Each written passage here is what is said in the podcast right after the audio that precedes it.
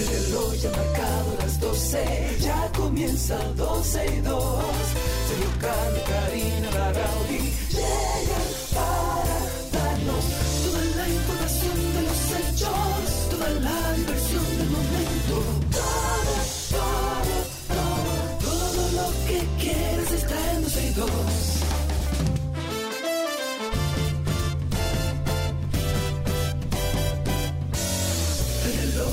Marcado las 12, ya comienza 12 y 2.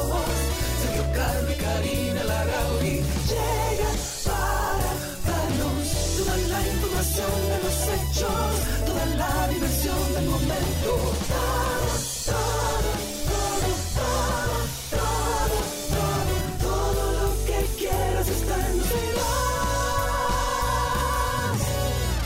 Saludos, señores. Feliz Friday. Como dicen por ahí, Happy Friday, caramba. ¿Cómo está la vida, Karina? que me ha dado tanto. Está muy bien, sobre todo porque hoy es viernes, sabemos ya pero te veo, te el veo muy fin de semana. Te veo muy entretenida con ese eh, juicio de Johnny Depp. Ay, la señores. Bueno, ¿Qué es la gente te debe primero saber un que yo chisme que te soy... busquen, ¿eh? No, pero no es chisme. Tú sabes que a mí me gusta ver juicios. Me, me encanta. sí. Yo, tú sabes que mi primera opción para estudiar siempre fue derecho, pero terminé, bueno, estudiando psicología porque me apasionaba más, pero el derecho me encanta y me encanta ver eh, a los abogados en el estrado y cuando es en. Estados Unidos todavía más, Ah, porque ahí pero ¿y por qué? Porque tú no ves lo de aquí. Cuando le dicen No, yo veo los de aquí. Usted puede No, creer, yo- magistrado. Todo que lo que aquí, transmiten. magistrado. No. no, magistrado. Óyeme, todos los juicios que se transmiten, yo los veo. Los de aquí y los de fuera, que por supuesto me interesen de alguna manera.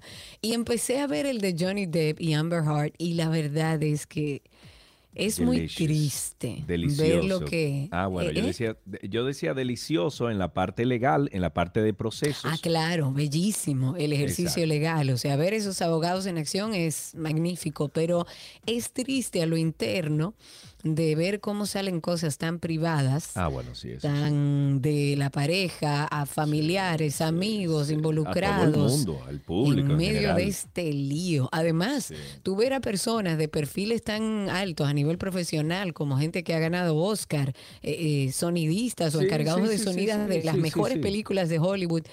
Y entristece, la verdad es que Claro. entristece ver la situación en la que están sometidos ellos, ellos dos. ¿En Hasta qué- en- ahora, yo, no, yo no le estoy siguiendo. ¿En qué va? O sea, ¿en qué va el proceso? ¿Qué está pasando? ¿Qué es lo que pasa? Bueno, la impresión, esto es personal, yo no soy abogada, pero la impresión que me da es que ambos tienen una vida compleja, Compleja. cargada de trastornos de su infancia, consumo de drogas, abuso de alcohol. Ajá. Hay una situación que entiendo que si hubo violencia, hubo de ambas partes, hasta ahora y según lo que he escuchado, pero una vida muy conflictiva hacia lo interno y muy oscura, muy rara, con cosas. ¿Cómo así, eh, o rara? escuché unos audios, bueno, donde Johnny Depp le decía que lo cortara para quedarse con la marca, o sea, autolesionarse para, para quedarse con cosas así como tan oscuras que tú dices, ¿de dónde sale esta locura? ¿Quién quiere lastimarse? Pero para... espérate, ¿quién se quiere cortar para marcarse? ¿Cómo qué? En una O conversación sea, como que tú y yo, privada espérate, de o ellos sea, como, dos. ok, como que tú y yo estuviésemos saliendo, somos pareja, y yo te digo, mi amor, coge un cuchillo y córtame aquí. No, no, no. Ellos No. en medio de su relación conflictiva, ya en un proceso conflictivo al Sí, final, sí, ella sí. empezó a grabar todo de manera intencional. correcto, E correcto. incluso se deja ver que hubo cosas que ella montó, digamos, provocó para que se grabaran. Y en una de esas grabaciones, en este caso solo audio, ella- ellos estaban en una, parece, con una situación de intimidad después de haber peleado y él le decía con un cuchillo en mano, según lo que se decía en el audio, que lo cortara como para recordarla. Y él y, y se oye a ella diciéndole, no, no te hagas daño, espera. Ah, bueno, sí, pero también ella lo estaba diciendo porque estaba grabándose, o sea, también Exacto, había se ve incluso ¿eh? videos donde ella se ve poniendo el teléfono, donde trata de ocultárselo a él, donde no se entiende bien el contexto. Ah. Por eso te digo, hay muchas cosas raras en el proceso, pero está muy interesante. A nivel legal eh, es una batalla bastante interesante. Tienen como cinco Bueno, o seis abogados cada uno. Vamos para el patio entonces, vamos a regresar para acá. Eh, mm, el expresidente de la Junta Central Electoral, Roberto Rosario, debe ser enjuiciado en los tribunales por haber comprado por 40 millones de dólares los escáneres utilizados para cometer bueno, eh, según la noticia, fraude en los comicios del 2016 y esto fue advertido por el comunicador y dirigente del Partido Revolucionario Moderno, Francisco Roa, que dice que ese señor hay que jalarlo a capítulo y hay que llevarlo. Lo que pasa es que eso se debió de hacer hace mucho tiempo y no se hizo. Ese es el problema. En la segunda página, Cari. Eh, pues sí, ese es el problema, que no se hizo y punto. Entonces ahora lo quieren hacer. 800 años después, no sé, no sé. O sea, sí, si lo hizo mal, lo hizo mal, pero no sé si tantos años después deberían. Ok, y dándole seguimiento a un tema también importante, es la reunión que habrá en el día de hoy, y es que la directiva de la Asociación Dominicana de Profesores, hace ADP, se va a reunir con el ministro de Educación, Roberto Fulcar. Esto va a ser hoy. Ellos van a retomar las discusiones del, bueno, del cumplimiento del acuerdo que fue firmado el pasado año y que, entre otras cosas, incluyen un aumento salarial y, bueno, otras demandas. El ministro de Educación dijo que la política de ese ministerio es de diálogo y que siempre ha estado abierto a negociar. Mientras que el presidente del gremio, o sea, Eduardo Hidalgo, dijo que Fulcar les invitó mediante una carta a una reunión para que sucediera hoy viernes a las 2 de la tarde y que de este encuentro, ojalá, por el bien de nuestros es- estudiantes, esperan una, un resultado razonable para el magisterio, que es lo que está esperando la ADP, que se cumplan con todas las cosas que ellos exigen. Karina se le presenta otra oportunidad de oro para que la Cámara de Cuentos, eh, perdón, de Cuentas de la República Dominicana saque paquetico.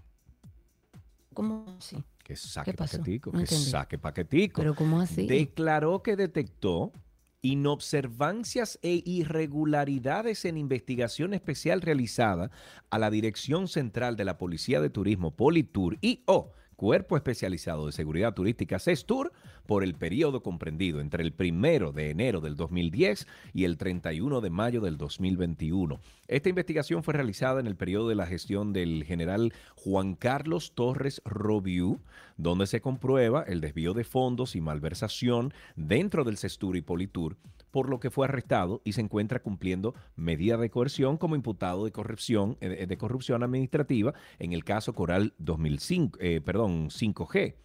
Eh, eh, Tú sabes que lo que pasa, que ahora es que están haciendo todo... eh, antes no se podía, obviamente, por el tipo de cámara de cuentas que te- teníamos. Hoy en día hay una cámara de cuentas diferente. Bueno, por el tipo no, por el tipo de personas que ejercían Exacto. sus funciones dentro, del, dentro de la. Cámara de Cuentas. Pero que imagínate tú, o sea, eh, Karina, yo- tú que entras a una institución, ¿qué es lo primero que tú vas a hacer en una institución? O revisar que todo esté en orden para no caer en un todo, gancho. que, óyeme, todo, que una auditoría de cabo a rabo, desde el primer papelito hasta el último, porque yo no sé qué yo voy a encontrar ahí. Entonces, eso es lo que está pasando ahora, que después de tanto tiempo, después de tanto tiempo de esta gente en el poder, donde, bueno, no se pisaban la manguera entre bomberos, se están encontrando muchas cosas. Entonces, en esta resolución aprueban el documento final de esta investigación de ambas instituciones castrenses, donde incluyen que hubo pagos a empresa a empresas intermediarias que no era el beneficiario final de los recursos ni el proveedor del servicio por un monto ascendente a 77 millones de pesos. Además, hallaron contratos de bienes y servicios sin evidenciar, aplicación de procedimientos de selección por un monto ascendente a 473 millones de pesos. Oye, ¿cómo es? Pagos a proveedores con lazo de, de consanguini- consanguinidad, o sea, familiares con funcionarios de la entidad por un monto de 72 millones también. Señores. La investigación arrojó debilidades identificadas en la contratación eh, con la compañía Global Investment and Business Bridimar SRL por un monto de 2.133.558. Entonces, tú tienes una calculadora ahí. Vamos a buscarlo, Sácala, eso sácala, sácala. Sa- ok. Primer monto, Dime. 77 millones 500 mil pesos. Te estoy rondeando, ¿eh? Tres. Ok, ajá. El otro, 473 millones 463 125. Ujú. 72 millones 333 mil 751 más 2 millones 133 mil 558. Dime cuánto da eso. La hermosa suma de diantre tanto. 700 y pico. 625, Sí. casi 700 millones de pesos. Exactamente, Karina. Eso es lo que hay. ¡Wow! Eso es lo que hay nada más en, en esa no puede investigación. No, no Oye, eso es una institución, o bueno, dos, porque ahí está Sestur y, y, o sea, están combinadas, la- eh, combinadas las dos, Sestur y Policía de Turismo. Pero esas, esos son dos chiquitas que manejan presupuestos chiquitos. Qué país tan rico Qué este, rico, como diría un gran filósofo. Desde que llegó. Colón le están sacando, compadre, y todavía. Y seguimos, y sigue pariendo esta tierra. Sigamos con otro, otro tema, pero también de justicia. La Procuraduría General está trabajando para recopilar pruebas de una eventual responsabilidad penal de tres legisladores que están vinculados en la red de lavado de activos, esto producto del narcotráfico, bautizada por la Procuraduría como Operación Falcón. Los diputados que están in- investigando son Nelson Rafael Marmolejos Gil, Héctor Darío Félix Félix y Faustina Guerrero Cabrera. Ellos figuran entre los involucrados de esta estructura criminal a la que el Ministerio Público bueno, ha ocupado eh, millones y, bienes, además, millonarios, con dinero, según la Procuraduría del Narcotráfico.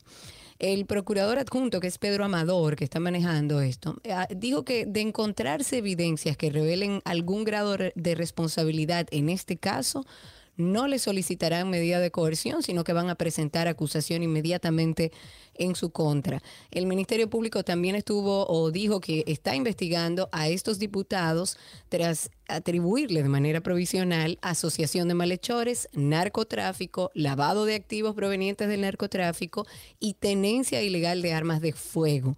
Y el juez de instrucción especial de la Suprema fue designado para poder conocer las solicitudes de diligencias de investigación con relación a todos los procedimientos preparativos, eh, en este caso contra los legisladores. En otro caso o en otro tema que también tenemos que tocar es que los indicadores por el COVID-19 en el país continúan con bajos niveles. Sin embargo, los casos activos han ido en incremento constante a lo largo de la semana. Así, las cifras han pasado de 170 personas con el virus activo en su organismo. En el boletín del lunes, eh, 200, eh, el boletín 281 de, de todo este proceso de pandemia, según los datos que recoge el Ministerio de Salud Pública a través de la Dirección General de Epidemi- Epidemiología. A partir de esto se desprende que en cuatro días se han sumado a los casos activos 111 personas contagiadas con el SARS-CoV-2.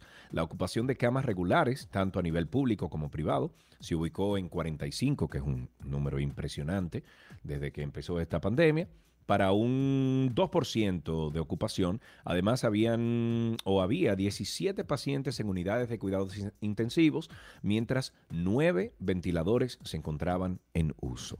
Dice así. una de, eh, cambiando de tema, dice una de nuestros oyentes ahora leyendo, nuestra querida Ruth Valdés, ella dice que ella dice que cuando la citen, que ella me va a avisar para que yo vaya y me siente ahí el día entero por Para- ella. Mira, feliz, Pero tiene que para ser que de te mi a interés. dónde. Ahí en el juicio para tomar nota, feliz, pero tú no te Ah, imaginas lo ya, feliz. ya, ya, Si yo no estoy involucrada, porque si estoy involucrada me genera mucha tensión. Para terminar con algo positivo, aparte de nuestra canción, que voy a poner algo antes de irnos, porque señores, hoy es viernes, es más, la voy a poner. Cindy, recuerda que tú controlas el volumen de esto. Oigan mi canción, oigan, mía de mi propiedad. Y baila un ching ahí con nosotros, dale. Suelte todo, desconecte el cerebro un rato que hoy es viernes. Por Dios. Y baile.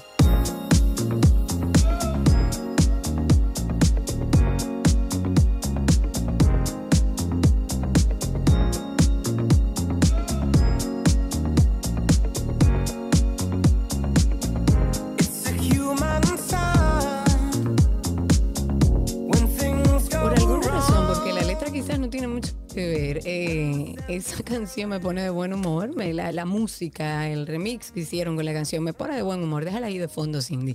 En una nota positiva, llegó la semana de la Feria Internacional del Libro de Santo Domingo 2022. Esto va a ser inaugurado justamente esta noche por el mismo presidente de la República y va a seguir abierta al público del sábado 23 de abril al 2 de mayo. Recuerden que en esta oportunidad la llevaron hacia la ciudad colonial. Este evento cultural va a estar dedicado a los escritores dominicanos Carmen Natalia y Pedro Peix. Y además va a contar con la Unión Europea como invitado especial. También el director de la Feria del Libro, productor general, así como el viceministro de Identidad Cultural y Ciudadana han dicho que la ciudad colonial tiene la finalidad de fomentar el turismo cultural y la literatura. Hay algunos pabellones incluso que van a estar dentro de los museos y eso me gusta. Y van a tener espacios culturales de carácter privado, como el Centro Cultural de España, que también se ha unido a esta celebración del Día del Libro o de la Feria del Libro. Y hay, bueno, más de 150 escritores que estarán participando en este evento, 85 nuevos libros eh, revistas, además que van a ser puestas en circulación en distintos escenarios dentro del marco de la Feria del Libro. Me parece genial. Yo no sé si me escuchaste, Sergio, cuando estuve diciendo que me gustaba la idea, cuando, bueno, cuando vimos que iba a suceder en la zona colonial, tú y yo dijimos, bueno, ¿qué es lo que vamos a hacer con los vehículos en la ciudad colonial, con una feria del libro ahí? Sin embargo, han establecido ciertos criterios operacionales para los vehículos. Por ejemplo, y lo comunico para aquellos que quieran eh, hacerlo de esa forma. Usted se puede parquear en la Plaza de la Cultura, usted se puede parquear en Bellas Artes y creo que hay otro lugar habilitado que ahora no recuerdo.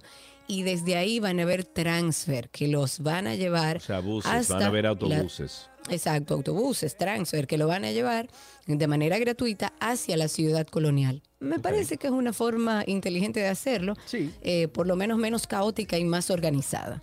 Así mismo es. Yo lo que pasa es que no todo el mundo le gusta montarse en una guagua, pero en este caso, si usted quiere ir para la zona colonial, para la ciudad colonial, a disfrutar de la Feria del Libro, pues montese en su guagua, en su transfer y lo llevan hasta allá. Señores, em, esta noche, eh, a las 7 de la noche, sale publicado un eh, Karina y Sergio After Dark. Perdonen que yo no dormí mucho y el cerebro tengo un dolor de cabeza grandísimo. que yo te dije antes de salir, antes de salir al aire, señores. Anoche yo venía en un, en un vuelo de noche, o sea, eh, Red Eye, como le dicen Red Eye, desde, desde California, desde Los Ángeles a New York, a Nueva York. Y la señora que estaba al lado de mí, eh, eh, no estaba muy contenta con la turbulencia. Yo estaba durmiendo, pues yo dije, bueno, si este avión se cae, se cae y yo voy a estar durmiendo, o sea que no hay problema. Pero la señora no me permitía a mí dormir porque la señora venía, oh my God, oh my God, oh please, oh Jesus. Y yo en una me volteé y le dije, señora, miren, duérmase igual que yo, que si no caemos, por lo menos vamos a estar dormidos. Y la señora, ay, no, ¿dónde? Ay, no diga eso. Entonces tengo un dolor de cabeza. Ahora tú eres peor, Sergio Carlos. Pero, ajá, pero ¿qué, ¿qué, uno va a hacer allá arriba si ese pájaro dale para abajo? ¿Qué, ¿Qué uno va a hacer? Nada, absolutamente. Póngase seguro y ponga y recuerde si es que le prestó atención todo lo que dijo la zafata. Exactamente, y punto. Pero bueno, esta noche a las 7 de la noche se publica un nuevo episodio de Karina y Sergio After Dark. 9 de la noche, perdón, 7 de la noche, un nuevo episodio de Karina y Sergio After Dark. Esta es la serie de Nadie nos explicó, ¿ok? Eh, a lo largo de nuestro crecimiento, de, nuestra formación, algunas cosas. Por ejemplo, nadie nos explicó la importancia de decir que no de lo que nadie nos explicó sobre la muerte también. Y esta noche a las 7 de la noche estrenamos un episodio sobre lo que nadie nos explicó del fracaso. O sea que no se lo pierda. Eso estará en todas las plataformas digitales de podcast. Nos pueden buscar como Karina, La Rauri o Sergio Carlo y ahí aparecemos. Hasta aquí este primer segmento de 12 y 2. Ya regresamos con mucho más. Todo, todo, todo, todo lo que quieres está en 12 y 2.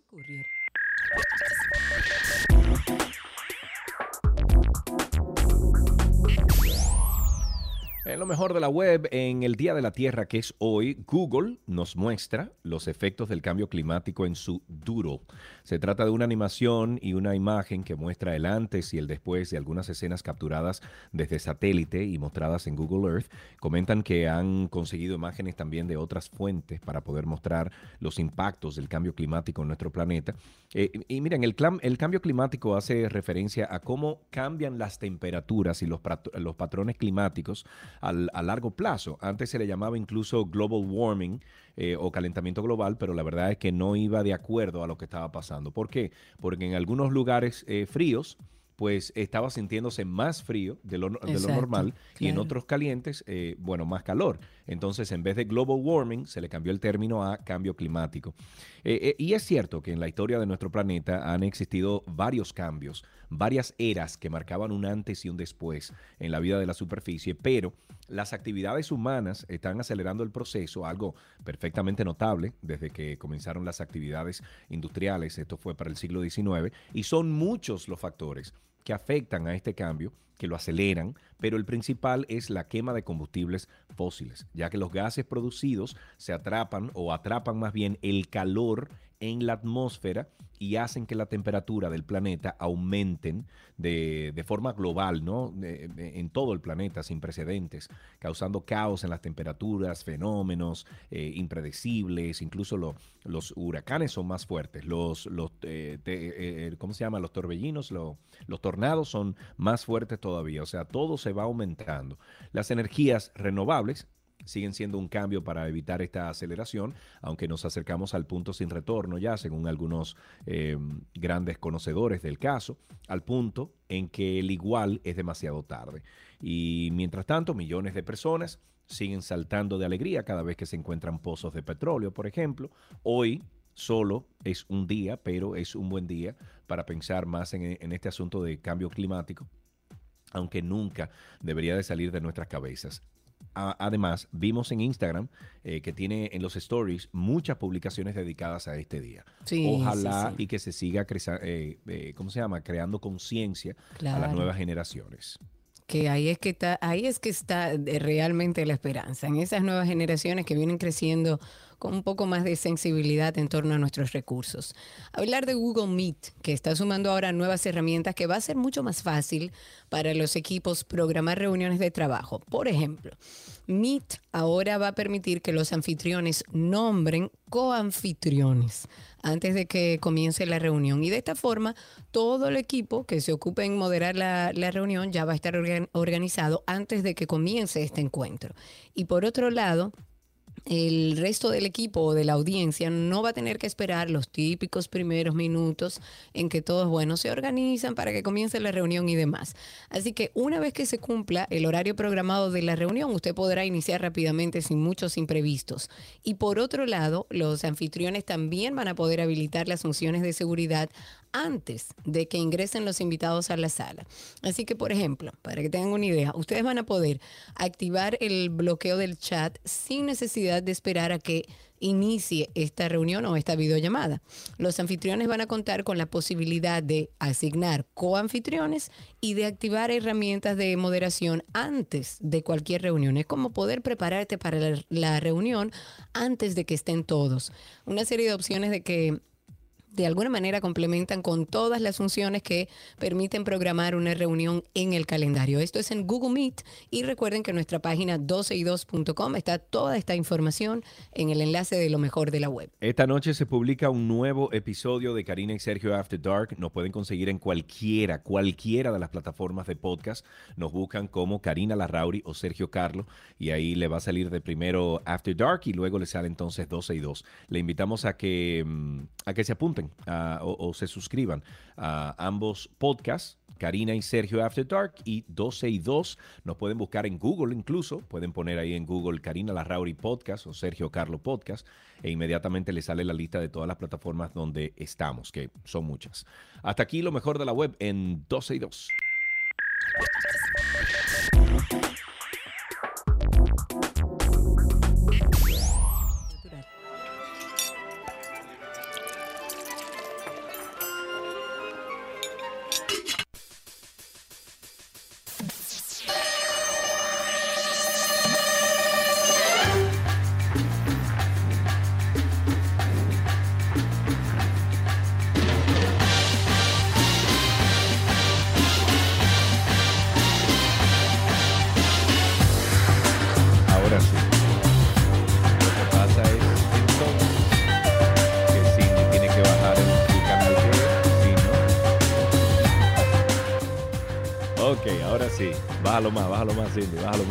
Cindy está controlando hoy, señores. No, no estoy controlando porque estoy en Nueva York y no tengo la consola delante de mí. Pero bueno, tenemos a Nicolás Frigerio. Nico, Nico, Nico, what's up?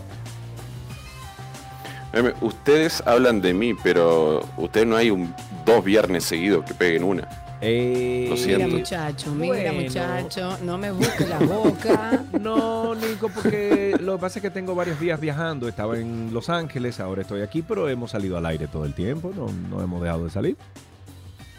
No, no, tiene No, que bajarle no, un ching más. Cindy. Tiene que bajarlo más, bájalo casi todo, Cindy, para poder escucharnos bien, porque si no, más, más, más, más, más, más. Ay, más. ay, ay, ay. Por ahí, exacto. No, Nada. está muy alto. Es, todavía. es viernes. Ok, vamos a hacer una cosa. Mira, yo lo voy a parar. Ok, el fader no funciona. Pues vamos arriba, vámonos con cama. Y aquí está Nicolás Frigerio de nuestro querido Nico, que ustedes saben que tiramos esta canción siempre porque él desde el principio dejó establecido que no iba a mandar la receta. Por lo que es imposible encontrarla. Pero ya Nico está en redes sociales como Nico el Chefo. Por ahí cualquier pregunta o receta que necesite, búsquelo. Nico el Chefo. Cuéntanos, Nico, ¿cómo estás? Por ahí ataquen. No, no solo pregunte, ataquen, ataquen. Porque a veces ¿Cómo que me preguntan y ¿Cómo se me pasa. Sí, o sea, eh, Nico, la receta. Eh, si no respondo, Nico, la receta. Hasta, hasta Exacto, que, exacto. O sea, sí. Nico, Nico diga, uy, la receta la tengo que mandar. hasta que le preste atención. Nico, ¿qué preparamos en el día de hoy? Bueno, vamos a preparar, em, como la semana se trata de alimentos con energía y no nos podemos basar nada más en beber café y comer chocolate para eh, generarla. Claro. Em, no, no- no podemos abusar de eso. Tampoco podemos abusar de los carbohidratos, que es otra gran fuente de energía, sobre todo eh, bastante rápida, pero lo malo es que siempre nos vamos por los carbohidratos procesados. Entonces ahí es donde está el, problema. Pero hay Vamos a- ca- vamos a carbohidratos preparar. buenos. Claro, claro, claro que sí. eh, que, es, que son los que deberíamos de consumir con más frecuencia, porque no vamos a eliminar, eh, por ejemplo, el pan de nuestra vida, no podemos. Eh, entonces, bueno, tratar de, de- El equilibrio es la clave de todo, como siempre. Eh, entonces, hoy vamos a preparar, para no renunciar a ese carbohidrato, una pasta, pero la vamos a hacer integral.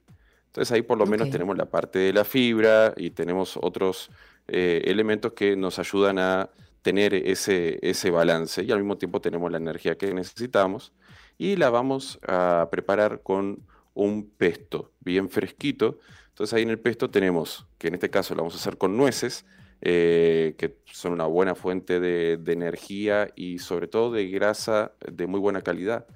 Eh, tenemos el aceite de oliva también, que nunca, nunca está de más y que también nos aporta un poquito de energía. Y tenemos un buen antioxidante que, que siempre viene bien, que es el ajo. Entonces, para la preparación, muy fácil. Lo primero, tener en cuenta que la pasta integral siempre tarda bastante más en cocinarse que la pasta normal. Entonces siempre lean el paquete porque posiblemente sea una pasta que tome 13, 14, 15 minutos eh, de cocción. O sea que eso es muy bueno tenerlo en cuenta. Dicho esto, vamos a poner el agua a hervir. Esto es lo primero que vamos a hacer con un buen poco de sal, pruébenla, que quede saladita, que quede como, como si estuviésemos tomando agua de mar, o sea, tiene que quedar bien saladita. Y vamos a esperar que levante hervor. Mientras esto sucede, podemos ir preparando el pesto. Para el pesto vamos a necesitar ajo, nueces, eh, preferiblemente tostadas. Eh, eh, tostarlas es muy fácil, incluso hasta lo pueden hacer si tienen un air fryer de estos que son, que tienen como que son como multifunción, que también tienen la función de horno, lo pueden tostar ahí en el air fryer. Si no, si no se quieren complicar mucho, en un sartén ponen las nueces y las van salteando así de a poquito para que se vayan tostando de a poquito a poquito y listo. O sea, no, no, no tiene complejidad. Vamos a necesitar también queso eh, parmesano o grana padano, a- eh, albahaca, obviamente, aceite de oliva y sal. Entonces, Bien. para el procedimiento del pesto, muy fácil. Vamos a poner en, una, en el vaso de la licuadora toda la albahaca que tengamos, lo más fresquita posible. Vamos a poner el, el ajo. Yo les recomendaría que lo pongan primero medio dientecito de ajo o un cuarto.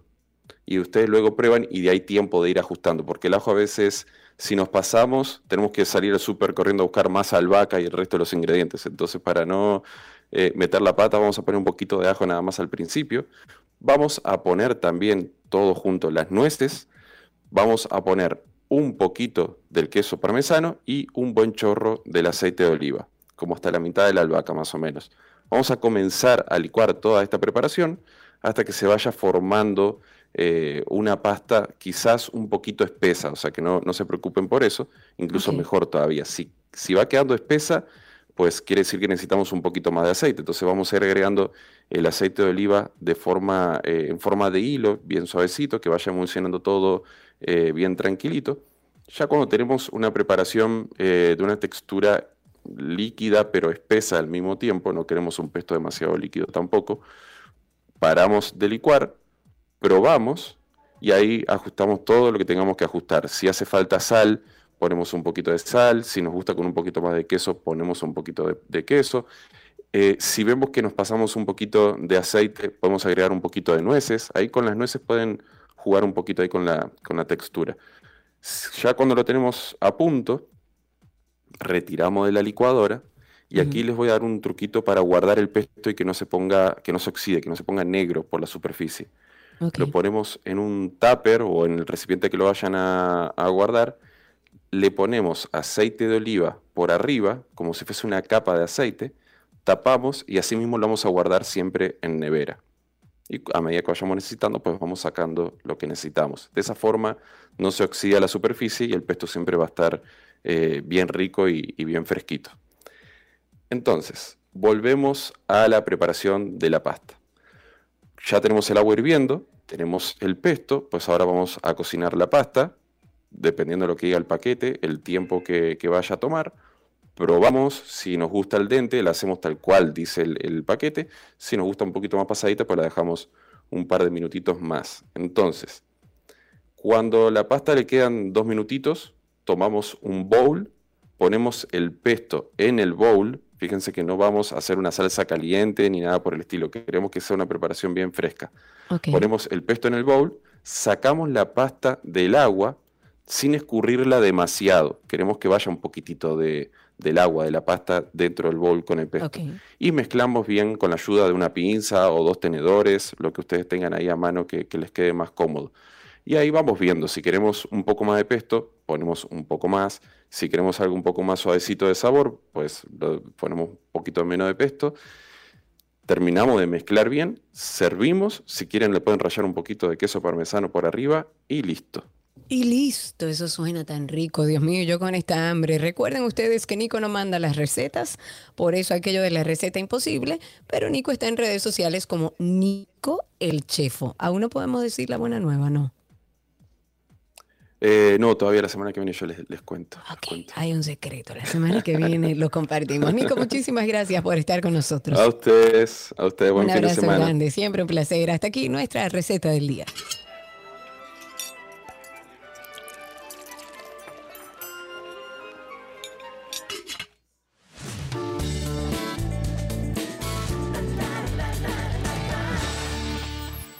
Estamos en noticias del mundo del entretenimiento aquí en 12 y 2. Nicolás Maduro quedó maravillado, señores, con la adaptación de que hizo Bonnie Cepeda, nuestro Bonnie Cepeda, eh, que realizó la canción de Santo Domingo de Manny Cruz para Venezuela. Mientras cibernautas están enojados. Sí, eh, tú puedes poner un audio ahí, ¿no?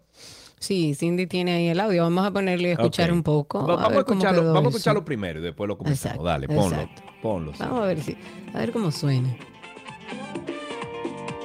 Mira qué lindo. Hay un país donde la luna se acuesta cantando y donde el sol cada mañana se levanta bailando. Es un país donde su gente siempre está sonriente, donde su gente lo da todo solo por complacerte de valientes patriotas que aman la libertad. Oye el coro. Tierra una Ay, mi madre. Ok. Bueno, yo me imagino que le pagó los derechos a, a Manny, ¿no? Sí, sí, se lo pagó, claro que sí. Bueno, Nicolás Maduro quedó maravillado con esta adaptación que Bonnie Cepeda le, le hizo a la canción de Manny Cruz, eh, Santo Domingo. Deberíamos de llamarlo a Manny a ver qué, qué opina de esto. Mira, va- vamos a ver si lo conseguimos. sí. Márcalo ahí del teléfono de la cabina a ver si, si él está por ahí. Mientras cibernautas se encuentran enojados, obviamente, tras escuchar las letras de la canción, el presidente Maduro agradeció a Cepeda, a Boni Cepeda, por regalarle a su país la versión titulada en Venezuela. Maduro se alegró tanto, señores, que publicó en su Twitter. ¡Qué sorpresa! Boni Cepeda nos interpretó la canción en Venezuela, un bello regalo para nuestro pueblo. Estoy seguro que trascenderá fronteras. Recibo su cariño y les reitero, las puertas de Venezuela están abiertas siempre para el que quiera venir a alegrar corazones. Tras difundirse el video de Cepeda cantando la adaptación de la canción de Santo Domingo, obviamente que todas las críticas le llovieron hacia él y nos hicieron esperar. Algunos cibernautas incluso calificaron el hecho como un plagio al trabajo del también merenguero dominicano eh, Manny Cruz. Es, eso se llama en, en la jerga musical dominicana, eso se llama fusilar una canción. Entonces, bueno, pero habrá que ver si él le pagó los derechos a Manny, si llegaron a un acuerdo, si lo conversaron previamente, porque eh, digo, este es un caso particular, pero se hacen adaptaciones de canciones y, y artistas hacen sus versiones. Sí, en este yo creo caso, que- yo digamos creo que, la controversia aquí es el hecho de que sea Maduro, de que sea Venezuela, en las condiciones que vive hoy eh, política Venezuela, pues eh, eh, Boni Cepeda, quien además pertenece al tren gubernamental dominicano, conchale viejo, o sea, hay dinero que no sí, se es gana. como, manito. como eh, genera suspicacia. No, no, hay a ver si no se conseguimos gana, a. Manny más adelante y que él nos hable un poquito sobre eso. Ojalá, a ver si por lo menos hicieron contacto y es algo que ellos eh, se pusieron de acuerdo. Le dijo que sí, porque también hay un tema de derechos ahí. Bueno, ASAP Rocky, en lo que vemos si conseguimos a Manny, ASAP Rocky queda en libertad luego de pagar una fianza de medio millón de dólares. Este rapero abandonó la sede del Departamento de la Policía en Los Ángeles específicamente, luego de haber sido detenido, recordemos el pasado miércoles en el aeropuerto internacional de esta ciudad cuando volvía de sus vacaciones en Barbados junto a su pareja, la cantante Rihanna. Este artista pagó una fianza de 550 mil dólares tras ser relacionado con un tiroteo que ocurrió en noviembre del 2021 en una calle de Hollywood.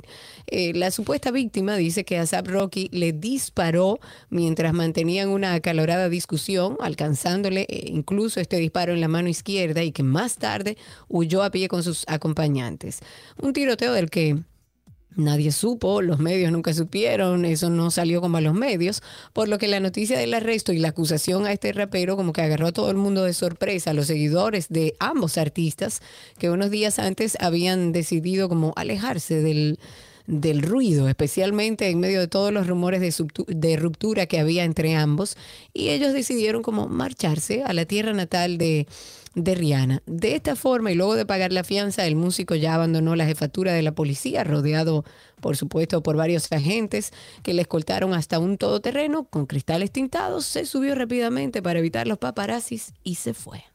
Huáscala, cacháscala. En otra información de entretenimiento ante el robo de una de las piezas del fenecido pintor dominicano Iván Tobar, gestores culturales de República Dominicana calificaron de penosa esta situación y entienden que eh, exposiciones como estas deberían tener mejor vigilancia.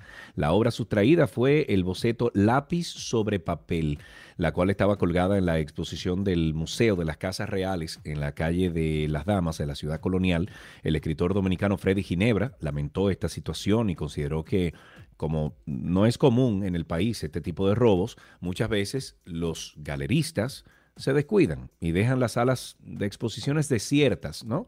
Y eso es un peligro porque ya la gente roba cualquier cosa. Ginebra manifestó que como Iván Tobar era un pintor reconocido y costoso su trabajo, entiende que la persona que robó el boceto lo hizo con intenciones de poder venderlo o en este caso, Karina, será como dejarlo ¿Cómo colgado qué? en algún sitio porque Me imagínate e- para dejarlo colgado en mi casa. pero Karina en esta media isla dime tú Bueno, pero se él sabe. puede vender eso por internet, serio, en cualquier lado. Bueno, no Ese sé. señor lo conocen en no Francia. sé Rick Iván no sé. Rick No sé. Hablemos de Johnny Depp, que bueno, como No, decíamos no, al Karina es la que más sabe de Johnny Depp ahora mismo. Me pueden preguntar lo que quiera. Te Vi a pueden- todos los Te testigos. pueden llamar a Karina y decirle, todas, Karina, háblame de Johnny. Depp, tu amigo. Y, Todo, y- todo, me pueden preguntar. Bueno, no mi amigo, pero, Chismoso. pero estoy eh, dándole seguimiento de cerca. Me encanta ese y todos los juicios, me encanta seguirlo. El actor Johnny Depp reconoció hace años en un mensaje de texto a su ex mujer, la también primero modelo, luego actriz Amber Heard, que estaba actuando como un salvaje y que quería cambiar su comportamiento. Esto salió a la luz en el juicio que se celebra en Virginia. Y uno de los abogados de Amber Heard leyó algunos de los mensajes que la pareja de actores como que intercambió durante esta tortuosa relación, porque como le digo, es muy oscura y muy tor- tortuosa. En uno de ellos, el actor reconocía que había ido demasiado lejos y prometía trabajar con su psicólogo para empezar a modificar su comportamiento, que entonces estaba condicionado de alguna manera y él lo admitía, incluso lo admitió en el juicio, por el consumo de drogas y alcohol. Dice, lo siento por ser menos de lo que debería, por haberte decepcionado, por mi comportamiento. Soy un pi salvaje. Tengo que acabar con eso. Eso decía parte del mensaje que Johnny Depp envió a su ex esposa un 18 de diciembre del 2014 y que fue leído en el juicio. Lo que ha salido ahí, señores, de todo ha salido. La vida íntima es Pero una eso, cosa eso está en. YouTube, en algún sitio, ¿no? Sí, sí, sí, está en YouTube. Hay varios medios que lo, que lo están compartiendo completo. Lo único es que no, no encontré ninguno ni subtitulado ni en español, está todo en inglés, pero sí hay varios medios que lo están transmitiendo. Ok. Este litigio ha sido iniciado por el protagonista de Piratas del Caribe que acusa a su ex mujer de difamación. Recordemos de un artículo que publicó eh, Amber Heard en The Washington Post en el 2018, luego de que se divorcia, en el que ella aseguraba haber sufrido de abuso doméstico. Eh, Johnny Depp ha testificado ya dos días y en ambas ocasiones ha negado haber agredido físicamente a su exmujer. En este tercer día de testimonio, la estrategia de los abogados de Amber Heard fue leer ante los miembros del jurado estos mensajes de textos eh, de texto en los que Johnny Depp aludía o hablaba que hubo algunos incidentes entre ambos y en los que él reconocía haber actuado de manera inadecuada. Sigan ese juicio, porque hay muchas aristas ahí. He leído también muchas cosas alrededor de este tema, de gente a favor de Amber Heard, de gente a favor de Johnny Depp. Y en definitiva, lo que he sacado hasta ahora es que era una relación bastante conflictiva de ambos lados. Ok, eh, tú tienes el bumper ahí de tweet del día. Oh, pero, oh, ¿cómo no lo voy a tener? Tweet va. del día, dale para. Miguel Yarul dice, el juicio de Johnny Depp demostrando lo infeliz que se puede ser aún teniéndolo todo. Para que sepa usted. Porque hay una parte que ojalá y puedas verlo, donde él habla de su historia de vida. Y la verdad es que es como para rajarse a llorar. Es, para eh, tirarse al suelo y llorar. Tuvo una infancia muy difícil, muy Bueno, pero difícil. Karina, pero ahora tiene toda la oportunidad de cambiar todo eso Sí, y hace mucho que se le presentó esa oportunidad, entonces, ¿qué es lo que? Vamos no, a seguir lo mismo. pero óyeme, viene ambos vienen arrastrando una infancia muy, muy difícil, ambos, no solamente Johnny Depp. Bueno, siempre hay una oportunidad con la ayuda de profesionales de poder enderezar o redirigir tu vida. Es lo único que puedo decir. En otra noticia de entretenimiento, el Festival de Cine Fine Arts, hecho en República Dominicana, inicia el 28 de abril hasta el 11 de mayo. Esta apertura del festival será con la película Rafaela, protagonizada por Judith eh, Rodríguez, nuestra amiga, un drama del cineasta Tito Rodríguez y producida por Danilo Reynoso. Esta cinta fue galardonada con el primer lugar en el Festival de Panamá. La clausura será con Desaparecido, el primer thriller de Roberto Ángel Salcedo. Uy, qué miedo. Durante 14, durante 14 días. Las salas de cine eh, Fine Arts Cinema Café at Novo Centro proyectan 11 producciones de factura local y además se, se contarán con actividades para los amantes del séptimo arte, estudiantes de las universidades del país, entre ellas proyecciones especiales, competencia de cortometrajes, charlas educativas con personalidades del sector y paneles con líderes de la industria del cine dominicano.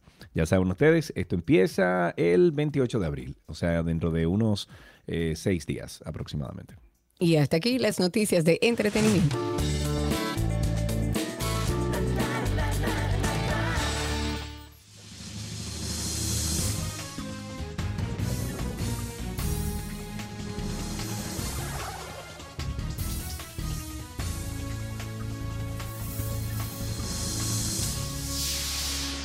Y cuando suena esa canción, quiero decir que vamos a hablar de cine, que vamos a hablar del séptimo arte, que vamos a hablar de lo que nos gusta. Y cuando eso lo hacemos, lo hacemos con nuestra queridísima Anina Rodríguez, que está con nosotros. Hola, Anina. Anaina.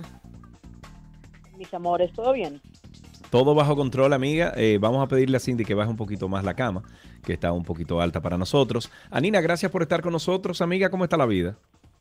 Pues feliz de estar siempre con ustedes, de compartir con sus oyentes, de hablar sobre lo relevante en el mundo de, del cine, de las series, del streaming, en el caso de esta semana específicamente, porque la realidad es que salió un, un informe bastante preocupante para la gente de Netflix alrededor de eh, cómo va el servicio y cómo van pues las... Dame, dame los detalles, porque yo estuve leyendo algo, Anina, pero no, como que no entendí muy bien la noticia. ¿Qué es lo que está pasando con Netflix? Ok, te cuento. Tú sabes que Netflix fue el primer servicio en hacer streaming de series y de películas y demás. Sí. Servicio que empezó a aparecer alrededor del año 2008 en su variedad de streaming, porque recordemos que como plataforma de alquiler de películas existe desde finales de los 90 y fueron prácticamente los responsables de que desapareciera el modelo que tenían anteriormente casas como Blockbuster Sí. y aquí todos los videoclubs, ¿entiendes? O sea, ellos eh, marcaron un, un parámetro en el que tú no pagabas recargos por tus alquileres siempre y cuando tú devolvieses el DVD y ellos te enviaban eh, el resto de las películas que tú querías. Pero ¿qué Lo sucede? recuerdo y lo Una vez, eh, claro, yo también, eh, y era sumamente interesante, me parecía genial que tú no tuvieses que salir de tu casa y te mandaran tus películas, y entonces ya, eh, pues, eh, como fueron evolucionando las cosas, eh, hubo un cambio radical en la industria. Salen con el streaming, una plataforma que te permite hacer, eh, pues, el uso de una librería completa a tu disposición por un precio que está bastante bien. ¿Qué pasa? Ellos fueron los que hicieron este modelo y fueron los primeros en tener la plataforma más robusta. Creo que al día de hoy tienen la plataforma más robusta en asuntos de lagueo, en asuntos de navegación de la, de la plataforma y demás, porque tienen mucho tiempo trabajando en este asunto. Y aparte Sí, de eso, sí. eh, fueron los primeros en hacer una expansión global. ¿ok? Y de permitir que muchos países pudieran producir material y tenerlo dentro de su plataforma para de esta manera entonces tener eh, un catálogo bastante bastante nutrido. Pero ¿qué Sí, sí, claro. eh, Amplio para todos la- los gustos y, y todas las necesidades que tengan los, los streamers. Claro, hace ya tres, cuatro años empezamos a escuchar que otras plataformas, otras compañías importantes iban a poner su propia plataforma de streaming e iban a dejar de tener, de alojar sus títulos dentro de la plataforma de Netflix. Netflix creció haciendo el contenido original y le estuvo yendo muy bien durante un rato. Resulta que ahora comienzan a sufrir las consecuencias de quizás haber tomado malas decisiones o haberse dormi- dormido un poco en sus laureles, porque la realidad es que a pesar de haber estado produciendo muy buen material, empezaron a tener un problema con el contenido y la calidad en el contenido. Mucho del contenido que nos están presentando no es el mejor. Mientras No, que la verdad, óyeme, de- yo estuve buscando series, por ejemplo, de, eh, de ciencia ficción, que son las que me gustan ver a mí. Y óyeme, la cantidad de porquería que yo vi ahí que descarté fue impresionante, men. Y precisamente de eso se trata. Ellos pensaban que simplemente teniendo una plataforma, una plataforma global con muchísimas personas, pues ellos iban a estar bien. Total, si termina de irse, si terminan de irse los 2.2 millones de personas que se que se está haciendo el, el, el cálculo que podrán irse durante el segundo quarter, porque la noticia sale precisamente porque se le fueron 200 mil clientes de la plataforma durante el Sí. primer cuarto del año 2022. Ellos todavía van a ser la plataforma más robusta porque son la plataforma más extensa a nivel global. Pero ¿qué Claro. sucede? Varios factores han afectado este, este asunto con los clientes. ¿Tú Uno, crees que tenga que ver también con lo, la controversia esa que pasó el año pasado con Dave Chappelle a final de año? No, no creo. Honestamente no creo que esa haya sido una de las razones. Lo que sí incidió es el hecho de que tanto Disney Plus como HBO Max tienen plataformas con muy buenos títulos, plataformas muy sólidas que tienen títulos que la gente quiere ver. Muchos de los programas que veíamos en streaming como Friends eh, han migrado y se han ido a una plataforma como HBO Max porque pertenecen al catálogo de Warner Brothers. Sí, Warner sí, Brothers sí, hace una alianza con HBO y todos sus títulos los aloja exclusivamente allí. Lo mismo sucede con Disney, con Marvel, que se han llevado gran parte de los productos que tenía Netflix a su propia plataforma y eso ha debilitado un poco a Netflix.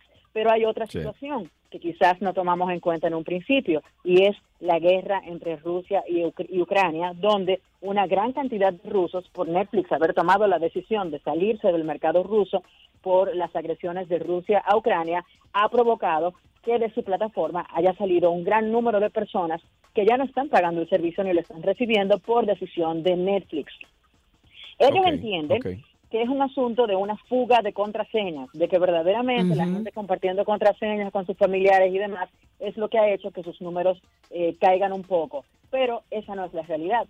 La verdad es que muchas personas se sintieron amenazadas por Netflix cuando salieron a decir que iban a perseguir a quienes compartieran contraseñas cuando otros servicios no hacen lo mismo. Sin embargo, ahora han anunciado que para tratar de recuperar un poco van a tener una opción más económica de Netflix donde van a poner Con comerciales. anuncios. Ojo, Exacto. ojo, esto no es nada exclusivo de Netflix. Tanto HBO como Disney, como Hulu, como Peacock, todos tienen una versión más económica con comerciales. De igual manera con Amazon Prime, quienes tienen Sí. IMDB TV, que ahora va a cambiar de nombre, pero es un, un servicio más económico, pero con comerciales. Entonces habrá que Sí, ver qué que, con Netflix, no sé si lo mencionaste, Ne- Netflix va a hacer lo mismo ahora. Eso es Sí, justo lo que dice. Ah, ok, pensé que hablabas de Hulu, perdón, perdón. No, no, no. Anunciaron que iban a hacer eso, cosa que no le ha caído muy bien a los oyentes, pero la realidad es que no impacta. Si tú, Sergio, si tú, Karina, sigues pagando tu paquete de cuatro televisores en conexión HD, vas a seguir pagando aquí en Latinoamérica los mismos 13 dólares con 99 centavos. El problema llega en el mercado norteamericano, Canadá, México, Estados Unidos, están pagando un precio mucho más alto porque hubo un incremento en la tarifa hace unos meses atrás y la gente dice, por este contenido que me están dando, no vale la pena yo pagar ese dinero cuando las demás plataformas Claro. que son igual de buenas y hasta tienen un mejor catálogo, son más económicas. Entonces, he aquí el problema de Netflix. El contenido es lo que ha hecho que la gente comience a migrar y a sopesar si verdaderamente vale la pena pagar el dinero que están pagando por el servicio. Sí, Porque sí. Eh, haciendo acuerdos con grandes productores de Hollywood, etcétera, gastando mucho dinero, no les ha permitido tener la mejor calidad en el contenido porque se está haciendo mucho al vapor. Se están haciendo producciones para salir del paso y cumplir con un contrato y no está permitiendo que lo mejor llegue a los usuarios de Netflix. Entonces ellos van a tener que ponerse la pila con sus cabezas de contenido para que hagan un mejor trabajo eligiendo lo que los espectadores puedan ver.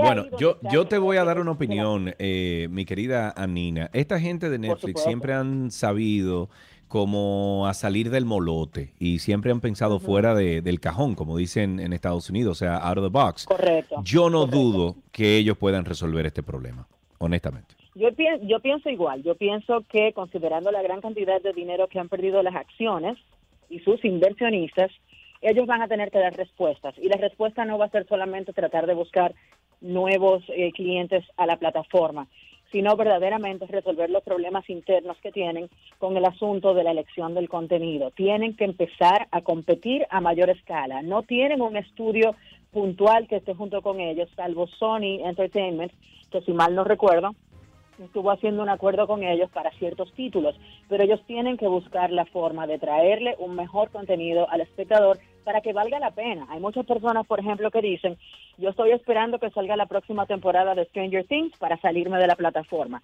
Si no tienen esos, esos señuelos, esas carnadas para lograr que la gente se mantenga atenta a lo que ellos están haciendo, No, no, lo muere, van a lograr muere. y No, son claro. pocos los títulos que tienen actualmente que verdaderamente la gente está ansiosa por ver. Entonces, ahí está el detalle. Ok. Yo creo que van a rodar cabezas, van a hacer cambios y van a enfilar una vez más para lograr tener un mejor contenido y de esa manera sí poder competir. Porque ellos no son el servicio más caro, tampoco son el más económico. sí, pero hay mucha porquería dentro de la plataforma. O sea, tú vas, por ejemplo. Disney Plus o HBO Max, es como tú ir a un supermercado de lujo y de repente tú entras a Netflix y es como ir a un mercado de A públicos. un, a un Se encuentra de todo, cosas buenas, cosas malas, pero bueno, sin, sin mucha Es calidad. correcto. Y hablando precisamente de Disney Plus, gracias por mencionarlo, eh, debo decir que actualmente una de las mejores ofertas de la televisión las tiene Disney Plus con su serie Moon Knight. ¿La están viendo?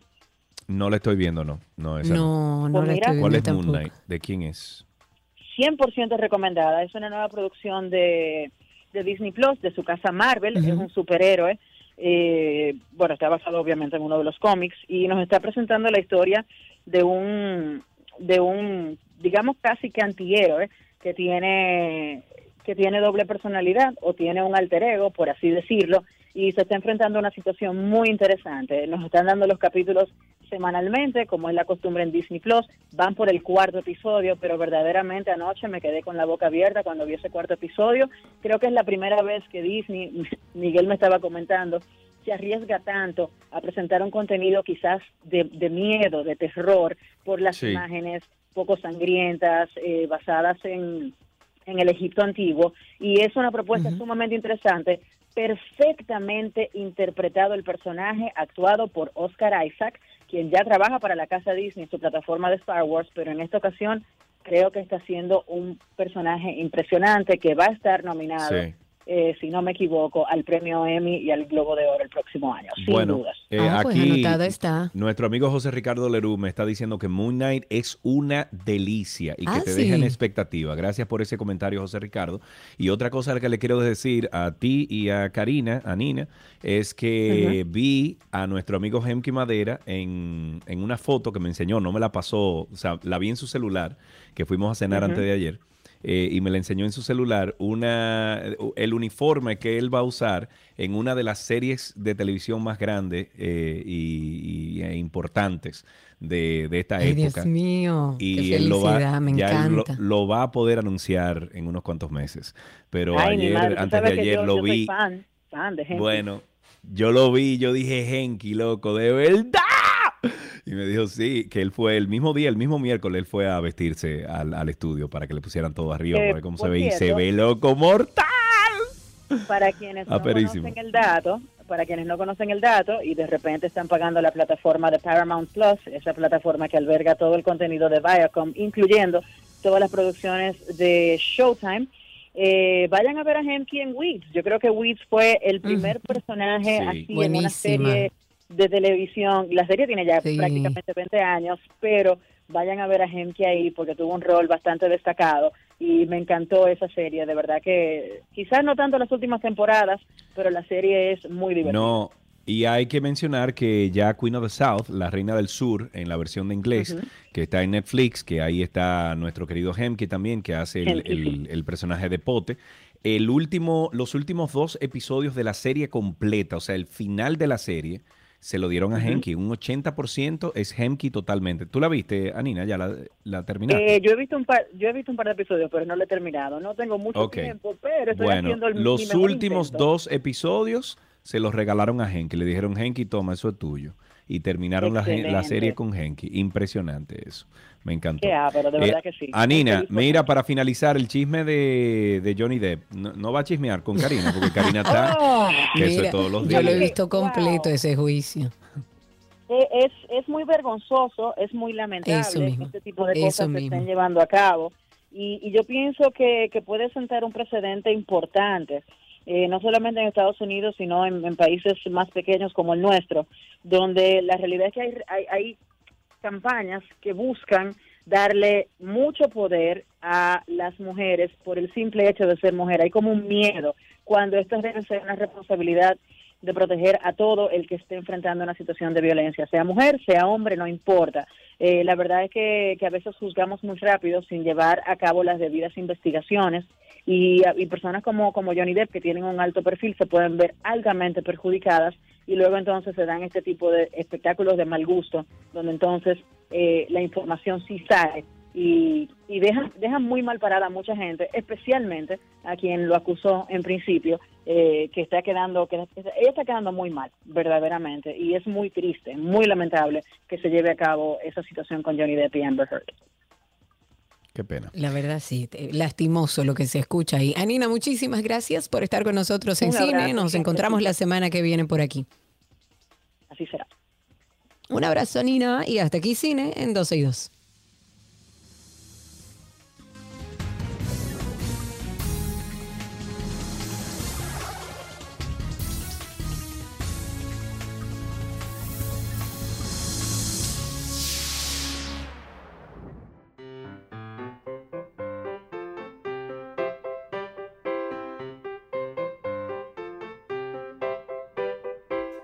Como siempre, esa es la puerta de entrada a este segmento para los niños. Ahí creo que tenemos en la línea a Daniela. Hola Daniela, ¿cómo estás? Bien, Bien, qué bueno Daniela, ¿qué edad tú tienes? ¿Cuántos años? tengo ocho años. Ocho años, muy bien. ¿Y fuiste al colegio esta mañana? Sí, ¿Y qué hiciste en el colegio, Daniela, esta mañana?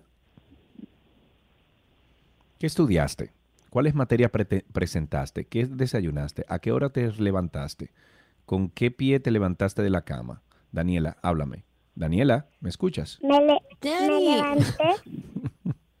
me levanté con el pie derecho. Muy Ah, bien. muy bien, me Así es gusta como eso. uno tiene que levantarse, claro. ¿Y qué aprendiste hoy en el colegio? Cuéntanos. Ya aprendí para qué se usa un termómetro. A ver, ¿y para qué se usa?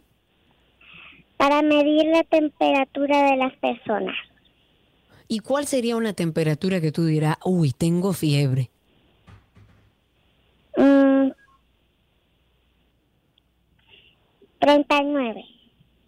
39. Eh, más o menos, muy bien. ¿Y te sabes algún chiste, una adivinanza?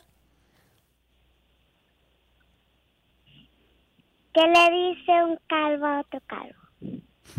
¿Qué le Tengo dice un calvo a otro? Yo también. ¿Qué le dice un calvo a otro calvo? Yo no sé, Daniela. ¿Qué será lo que le dice? Peleemos, pero no jalando los pelos. Ok, Dani, muchísimas gracias. Aquí tenemos regalitos para ti en ¿Qué aprendiste hoy?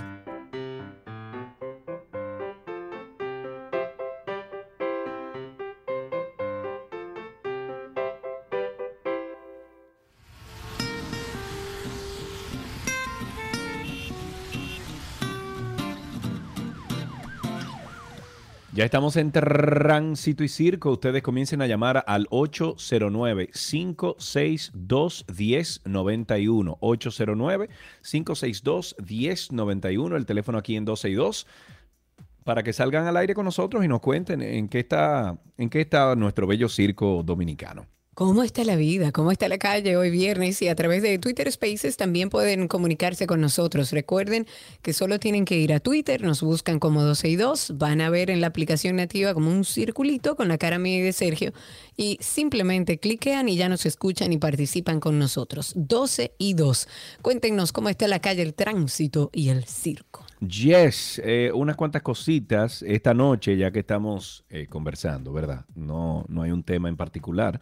Voy a ir a un sitio que le llaman Yuca en Nueva York, Karina, que van a tocar. Es un sitio dominicano, es un sitio de, de dueños dominicanos y se escribe Yuca con doble K. Y esta noche toca un buen amigo, Gary Torres, de mi infancia, mi hermanito. Crecimos juntos ahí en la calle Ponce, en Santiago, y esta noche toca, y entonces voy para allá. Si alguien se anima a acompañarnos, eh, nada, llegaremos ahí ocho y media, nueve. Él está tocando muchísimo tema latinoamericano y música, y, y toma incluso peticiones y todo. Ah, pero Eh, genial. Sí, yo he ido anteriormente y el sitio tiene muy buena comida también.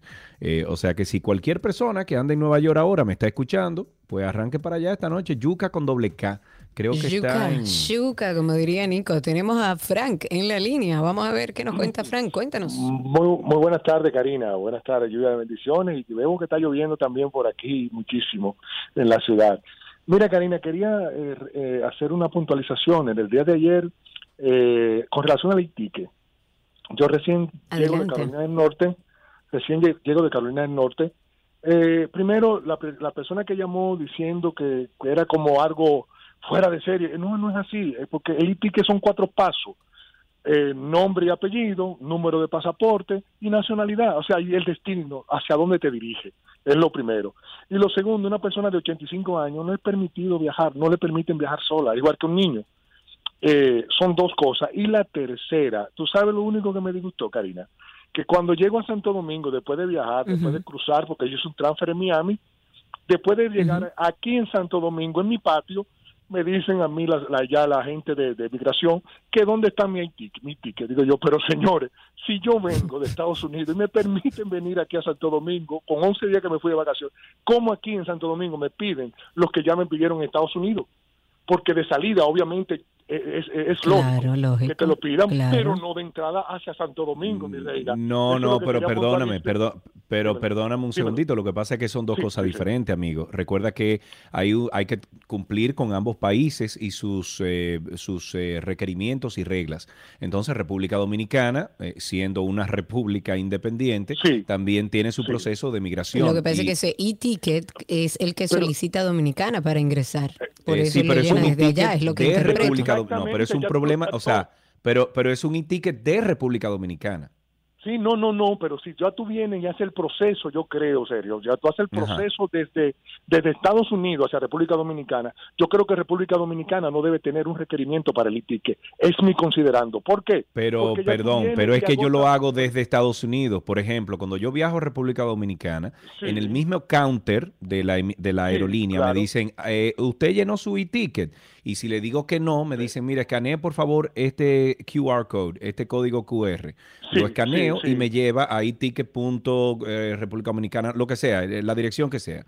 Tú llenas tu e-ticket y cuando tú llegas a Ah. República Dominicana, en vez de tú llenar todos los papelitos, tú le das el QR code, el, el- el código QR, no, y yo no tienes que llenar QR, nada. Exacto. Exacto. No, no, pero ok, ok, no, pero eh, en eso, eh, mira, me aclaraste eso. Yo estaba, yo decía, bueno, ¿y por qué me lo piden en República Dominicana cuando yo agoto Sí. un procedimiento en los Estados Unidos? Pero no, muchísimas gracias, Sergio y Karina. Siempre, Y lo que siempre, siempre, amigo. puntualizar. Ok, muchísimas gracias, muy amable. Gracias. 809-562-1091. 809-562-1091 es el teléfono aquí en cabina. Estamos utilizando el teléfono de cabina, cabina hoy. Eh, la cabina eh, virtual, mm, o sea, el, el teléfono de la cabina virtual no lo, estoy, no lo estamos utilizando hoy. O sea que arranque y llame al 809-562-1091. Tenemos a través de la línea a Fernando. Recuerden, señores, que hoy tenemos una entrevista con Carlos Vives, interesantísima. No se la pierdan luego de nuestros segmentos. Estaremos conversando con él. Fernando, adelante, cuéntanos. Buena, buena. Ustedes saben que ustedes dos son parte de mi día a día, ¿no verdad? Están de dos a en la calle y le agradezco eso que ustedes no se imaginan en el alma. Eh, Qué bueno. Nosotros otros a ti, hermano. Gracias. ya- ya- llamé para quejarme, ¿no verdad? De la situación en la Charle, por ahí a la altura de Cancino primero. Y, oye, le- eh, se puede hablar cosas positivas, ¿no verdad? Porque a los varios Claro. días después hicieron lo que tenían que hacer. Hollar para que el desagüe, ese río que se había ahí, usted ve toda esta agua. Le doy gracias a esa persona que parece que lo oyen a ustedes. Ya ellos arreglaron el desagüe que tenían años. bueno. Pues yo tengo años que atra- eh, transitando por ahí. Gracias. Gracias a ustedes. Ay, qué, Qué bueno. bueno. Muchísimas gracias a por ti, el por reporte, la claro. fidelidad y la sintonía. 809-562-1091. A través de Twitter Spaces tengo, voy a empezar con Eliana, que estaba primero. Adelante, Eliana, habilita tu micrófono y cuéntanos. Hola, ¿cómo están, Sergio y Karina? Muy bien. Am, realmente yo quería am, am, decirle algo sobre el e-ticket. Am, yo vivo en Minnesota y cuando yo viajé a República Dominicana hace más o menos un mes, desde mi casa yo hice la entrada y la salida. O sea, yo no tuve que imprimirlo en Dominicana y volver a registrarlo porque como yo sabía que iba a regresar ese mismo día que tenía el ticket de vuelo, yo lo hice de esa manera y me resultó sumamente fácil. Incluso cuando yo llegué, o sea, pasé como quien dice directo, ah, porque no tuve que registrarme con ninguno de ellos porque yo tengo el pase, después que te registra puedes pasar directo. Y así mismo lo hice cuando venía y me resultó sumamente fácil, o sea que la gente puede hacerlo, la ida y la vuelta el mismo día que lo Sí, imprima y no hay sí. ningún inconveniente o tiene el barcode y es súper fácil. Sí, Gracias por es. ese aporte, eso. Eliana. Y Mira, realmente yo es una- fácil, pero se, pero se presta confusión porque Eso hemos recibido muchísimas llamadas de que hay algo que evidentemente no está Mira, claro. no es el mejor formu- formulario del mundo, ¿ok? No es el más intuitivo, no es el más fácil de llenar, pero tiene sus pasos. O sea, tiene sus pasos que tú tienes que llenar. Eh, a mí la primera vez no fue que me costó, eh, vamos a decir, entenderlo, pero noté que no es el mejor formulario, no es la mejor plataforma. ¿Tú entiendes? Pero funciona. Funciona. Lamentable que al final tenemos que llegar al, bueno, déjalo así porque funciona. A mí me gustaría ver algo más intuitivo, más fácil de llenar, eh, con menos eh, eh, opciones al momento de tu llenar. Mm, Y pero- hay algunas preguntas reiterativas, o sea, se puede mejorar definitivamente. Yo honestamente no he tenido ningún inconveniente, pero hemos recibido tantas llamadas de situaciones que son básicamente confusiones, que entiendo debería explicarse mejor a la población. 809-562-1091, me voy al teléfono, sí que tenemos una llamada ahí con Lisette. Adelante, Lisette. Hola, buenas tardes, Sergio, Karina, ¿cómo están? Bien. Sí, lo llamo para Tránsito y Circo porque los AMET se ponen a la entrada de Baristo Morales en la Polibio Díaz, que es una vía, pero sin embargo no se ponen en el lado del Quisqueya, en la Rafael Augusto Sánchez, que también es una vía, y los transit, los, las personas que transitan por ahí igual se meten en vía contraria, pero ahí nunca hay un AMET porque es dentro del barrio, ahí no pasa nada, ahí todo el mundo va como que es su propia calle y usted está interrumpiendo su tránsito. Así es. Perfecto, Bueno, ahí está expuesto. Sí. 809-562-1091. Nos vamos brevemente a un corte comercial y ya regresamos con más.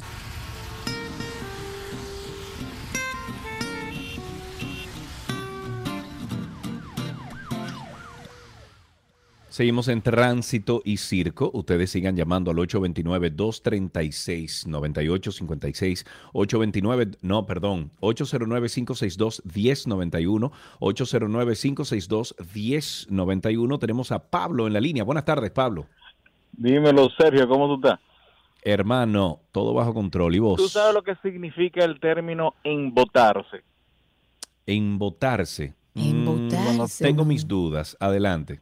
Embotarse es cuando tú estás saturado, cuando te Ah, ok, cansas, de, voto. de No, no, no, eso, eso se dice, tú estás voto o yo estoy votado. Embotado está muy fino. Tú sabes que yo veo un letrerito en, la- en toda la Winston Churchill hacia del norte, de norte a sur, en- al lado del, de- del, del semáforo, que tiene una flecha de no doblar a la izquierda. Al parecer, o yo soy chino, o cambió el sentido, porque en todas las esquinas la gente dobla a la izquierda y tú dices, pero yo no estoy entendiendo. Entonces, adelante está la media mirándole la cara y dice, ¿qué será? ¿Qué será?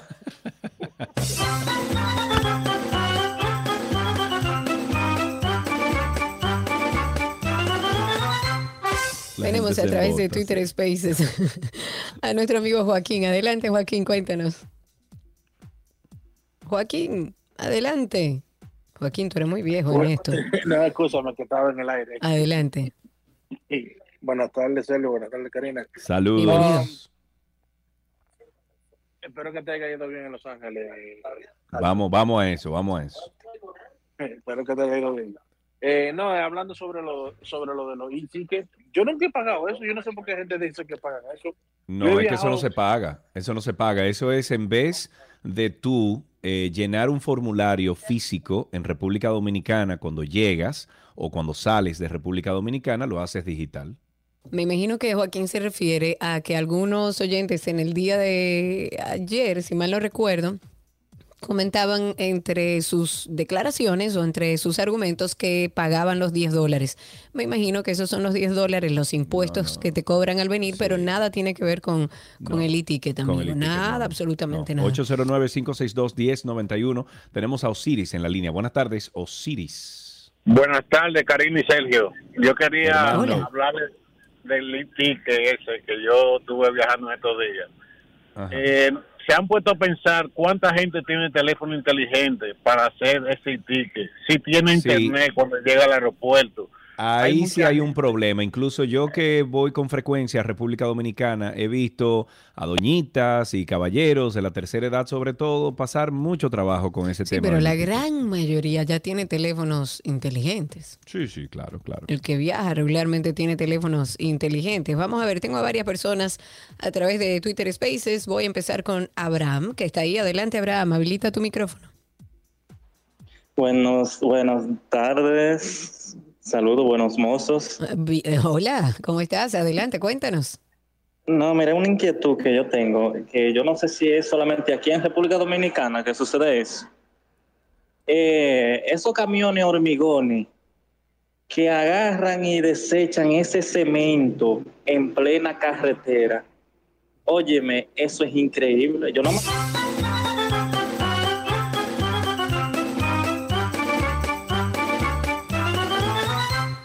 Y van dañando las calles. No es la primera vez que hacen esa denuncia a través de nuestro programa. Adelante, Fran Lozada, que lo tenemos también a través de Spaces. Cuéntanos, Fran. Fran, adelante, te escuchamos. Tienes que quitar el mute de tu micrófono para que podamos escucharte al aire. A ver. Hola Sergio, hola Karina, ¿me oyen ahora? Hola, ahora sí, cuéntanos. ¿Cómo están ustedes? ¿Todo en orden? Qué bueno. Yo sé que estoy llamando en tránsito y circo, pero yo no estoy en hablar de cosas negativas hoy, ¿no? No, pero se puede decir cosas positivas, ¿eh? Esto es abierto. Claro. Oye, con relación a Moon Knight, les recomiendo fuertemente que la vean. Sergio, tú vas a subir a Oscar Isaacs en tu lista de actores favoritos, loco. Sí, ok. Aperísima que está, ¿oíste? Parece que nuestra productora está de acuerdo contigo. Eh, Esto está en Disney Plus, ¿eh? ¿verdad? Eh, sí, creo que nos había dicho en Disney. Eh, algunas cositas antes de cerrar el segmento. La declaración del día viene de parte de Ramón Alburquerque y dice, si el PLD sale a las calles va a encontrar reacciones negativas y agresivas de la gente. Danilo Medina tiene planes de iniciar el 22 de mayo una serie de juramentaciones por varias regiones del país, pero al enterarse, Ramón Alburquerque, que dirige o es dirigente del partido del PRM, pues él publicó en su cuenta de Twitter. Vamos a hacerlo, tweet del día. Y dice, si el PLD sale a las calles, encontrará tantas reacciones negativas y agresivas de la gente, enterada por los juicios de Miriam Germán de los robos multimillonarios de sus gobiernos, que no se atreverá a salir otra vez.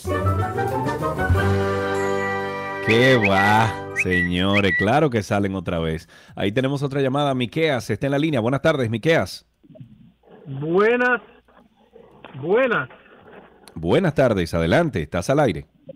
Señores, una pregunta que yo le voy a hacer. Ujú.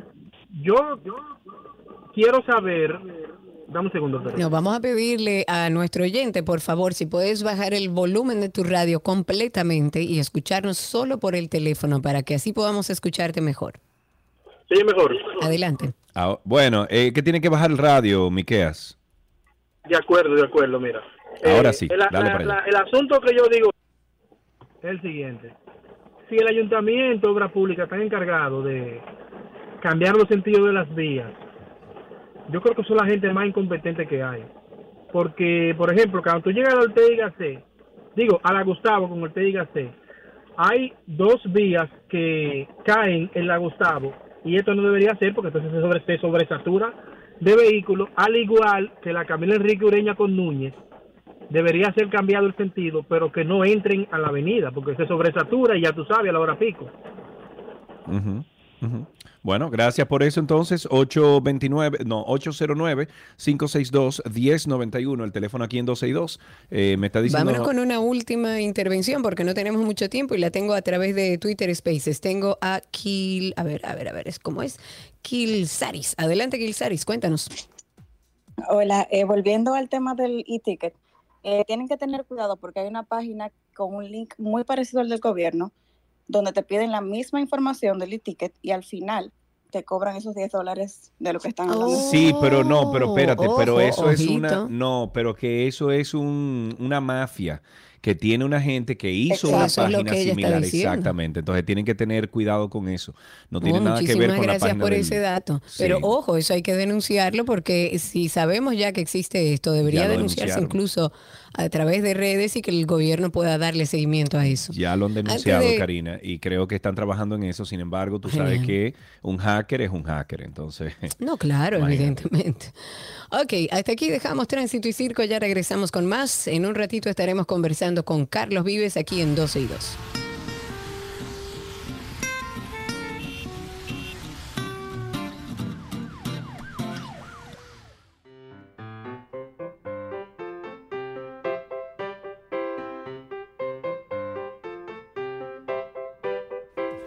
Juan José está en la línea. Hola, Juan José, ¿cómo estás?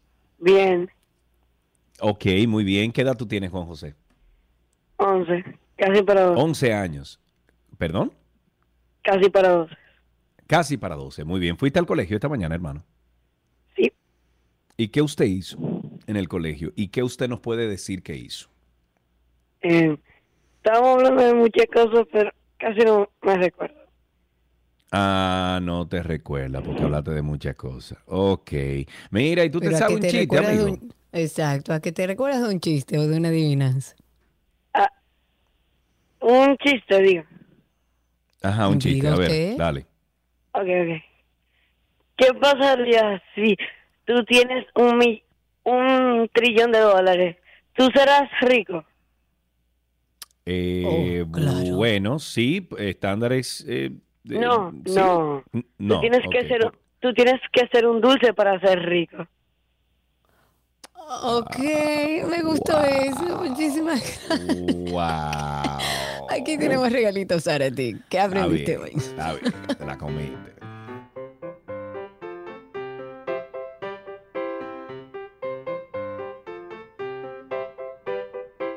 Estoy comiendo vallas rojas de tu huerto. Estoy mirando cepelines de cristal. Ya están volando las palabras que diré. Te quiero, diré, te amo, diré, te espero. ¿Y tú qué dirás? Bueno, y arrancamos este fulano de tal Karina, pero con música de verdad. ¿Eh? Con música de la buena. ¿Eh? Señores, tenemos en línea a un artista colombiano que nosotros queremos muchísimo aquí en este programa. Tenemos al, bueno, queridísimo Carlos Vives, quien el próximo 14 de mayo nos trae su gira Después de todo Vives en el Palacio de los Deportes. Carlito, caramba, bienvenido a 12 y 2. ¿Cómo estás? Gracias, un saludo a toda mi gente de 12 y 2, Karina, Sergio. Eh, no, no, muy contento de estar conectados con ustedes y, feliz, feliz de saber que regresamos a la República Dominicana, que podemos volver a cantar. Así que no, muy contento muy, muy agradecido con, con toda la gente y con todos esos amigos que tengo por allá, que sea la oportunidad de hacerles llegar un fuerte abrazo por estas ondas. Muchas gracias. Mira, te tengo una anécdota, Carlos. Yo te conocí a ti en el año 1999, cuando tú viniste a un concierto del Festival Presidente de Música Latina aquí. Y yo en ese entonces, yo no estaba en los medios de comunicación, yo lo que hacía era eh, sonido y recogía cables y no sé qué. Y yo nunca me olvido de un gesto que tuviste conmigo. Eh, mientras yo, tú estabas haciendo el sound check, había un problema, no recuerdo exactamente qué era, pero habían unos cables que estaban pasando por donde tú estabas y yo recuerdo que tú me ayudaste a mí a recoger cables. Yo te decía, Carlos, suelta eso. Y me dice, no, ven, yo, yo te, te ayudo a recoger los cables. Y yo, mi hermano, que no, espérese. Nunca me olvido de eso, de tu humildad, amigo, tu humildad. Estamos, no, estamos en lo mismo, estamos en lo mismo. Nuestra vida es, eh, somos todos, somos como una familia. Todos los que trabajamos en la música, en la producción, en el entretenimiento, somos una familia. Así que siempre estamos ahí, nos vamos a cruzar seguramente. Yo también hubiera querido toda mi vida hacer radio, por ejemplo. Ah, mira. Oye, eso. Por- La invitación está hecha cada vez- entonces. Sí, por eso disfruto cada vez que me dan la oportunidad de, de- de- de estar con ustedes. Y, y realmente, eh, según tenemos entendido, tú desde muy pequeño eh, tenías interés por el arte, por la actuación, por la música. Ahora nos hablas también de la locución. Debutaste por los años 80, 81, 82 en un programa infantil en Pequeños Gigantes y eres el primer artista colombiano en ganar el Grammy y uno de los artistas con mayor número de nominaciones en la historia de los premios Grammys. Entonces, te pregunto, ¿se imaginaba el joven Carlos Vives de aquel año 82, corrígeme si me equivoco, todo el éxito ¿Mm? que has logrado al día de hoy, Carlos? ¿Qué pregunta? Qué lío, ¿eh?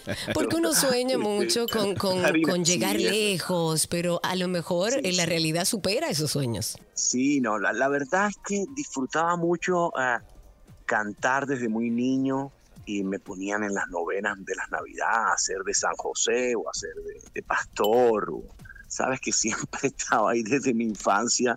Mi familia, aunque no habían artistas, era muy melómana y atrajeron hacia la casa, hacia todos esos juglares de los vallenatos que después yo empecé a cantar. Entonces, no, pero disfrutaba mucho. Nunca soñé realmente, soñaba, digamos, con que la gente me oyera, pero nunca como soñar con esa fama eh, de irse y de cosas así por el estilo, no, no mucho, ¿sabes?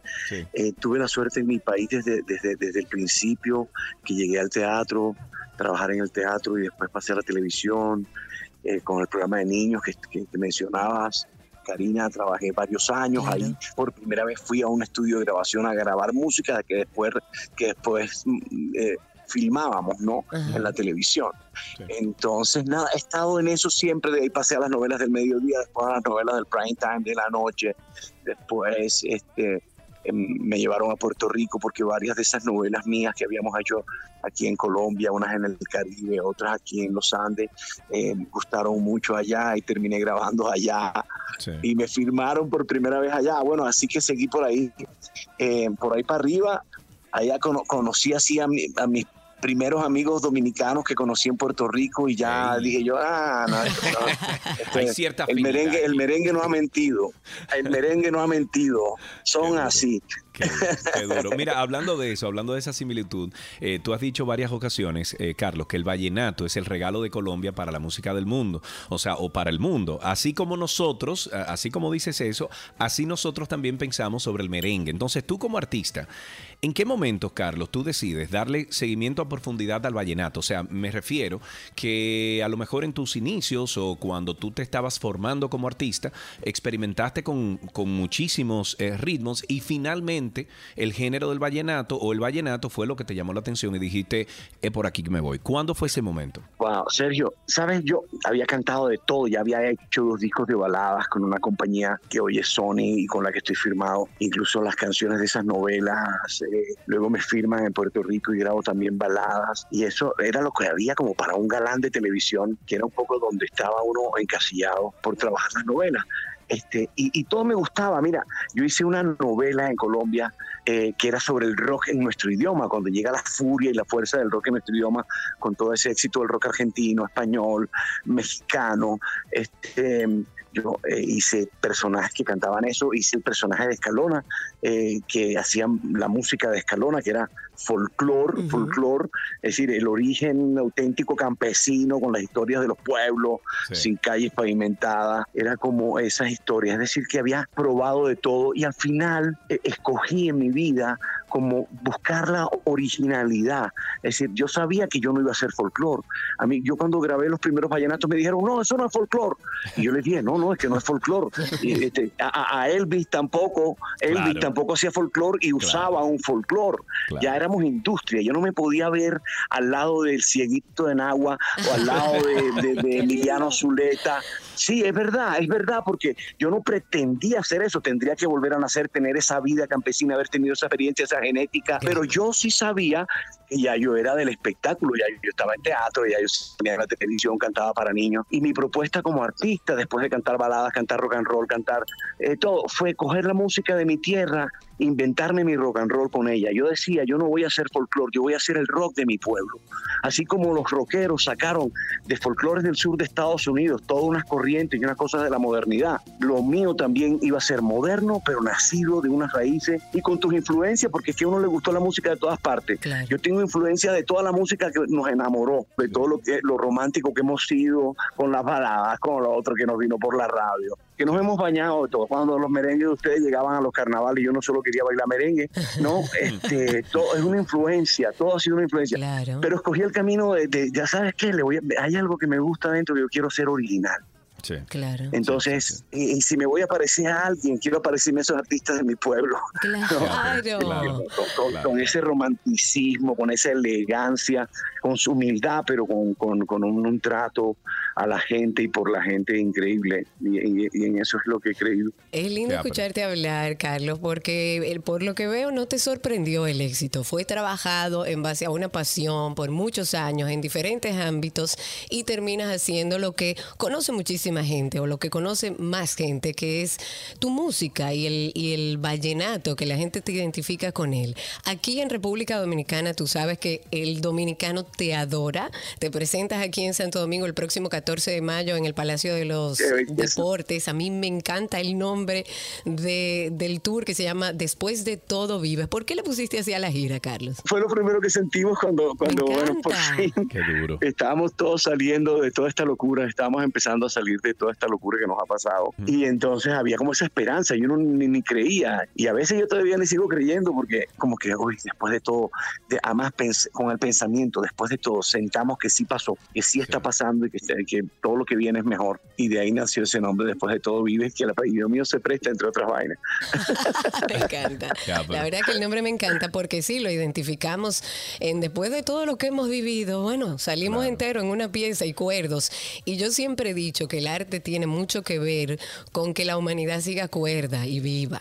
Porque el arte fue, incluso en medio del encierro, fue lo que mantuvo a muchos de nosotros eh, estables. ¿Por qué? Porque los artistas salieron a las redes sociales, a los balcones, a dar un poco de eso. Y sí, después de todo, vives y estamos vivos. Sí, y mira, y contrasta, contrasta con algo que me pone triste, pero que también me, me, da, me, me, me saca una sonrisa. Me- es una cosa, una dicotomía ahí que entre que me río, porque es que solo recordar a este personaje del que les quiero hablar y del que voy a hacer un homenaje en el nuevo disco que sale ya en un mesecito que se llama Cumbiana 2, que era una canción que estaba haciendo con el maestro Johnny Ventura. Sí. Y, Ay, sí. y, y- y era una, es una canción que ya estaba desde, desde hace ya muchos meses, está, forma parte del repertorio del álbum nuevo y eh, se llama Buscando el Caballo. Fue una canción que escribí haciendo Oye, un homenaje al merengue. mami. Esa era la voz que yo necesitaba ahí para la canción.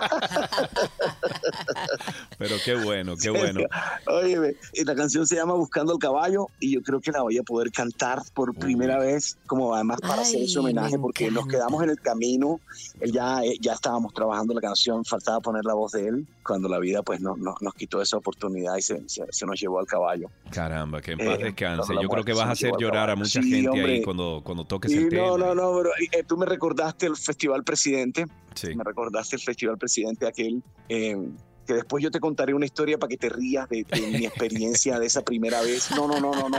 Tengo un, tengo un monólogo con esa vaina de mi primer concierto, ey, pero de verdad, de verdad que se podrían reír, se los prometo que se los cuento. Está bien, Este, está bien. pero, pero la última vez que me invitó Johnny a cantar con él, la última vez estuve en ese escenario, que fue la segunda vez que yo fui, este, él, él tuvo la gentileza de invitarme y de subir ahí y de sentir esa vaina. Sí, no, de porque es un monstruo, un monstruo de ese man, cómo se movía ese man y cómo se movía la gente con él. No, no, Sí. no. Impresionante. Sí, Entonces sí, me, sí, que- sí, me sí. queda esa vaina, me queda esa vaina metida en mi, en mi, en mi cabeza y en mi corazón. Y espero pues que esta canción que les voy a presentar muy pronto, eh, pues le haga honor al personaje. Eh, eh, este- estábamos así, cantando la canción con Mili Quesada, así que Mili forma parte de esta historia que hicimos con y, y Yandy pues fue como la solución a Claro, tener la claro. voz la voz de, de- del Nuestro caballo adorado Andy, claro. Así que es una canción que a mí me tiene muy contento, que sé que, que, pues, ya con que les guste a ustedes yo me doy por bien servido. Va a romper, Pero yo sé que como quiere el merengue, como, como se quiere el merengue, tú sabes, en nuestra tierra, eh, sé que va a ser un palazo también. Claro que sí, eso, una eso- tiene, eso tiene el éxito por todos lados, Carlos.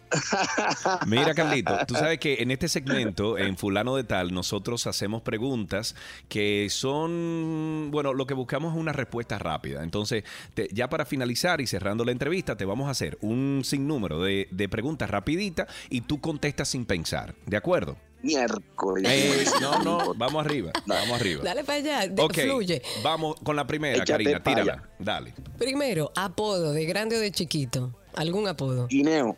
¿Cómo Guineo. guineo? Espérate, no, no puede ser corto eso. ¿Cómo guineo, Carlos? ¿A quién le dicen guineo de apodo?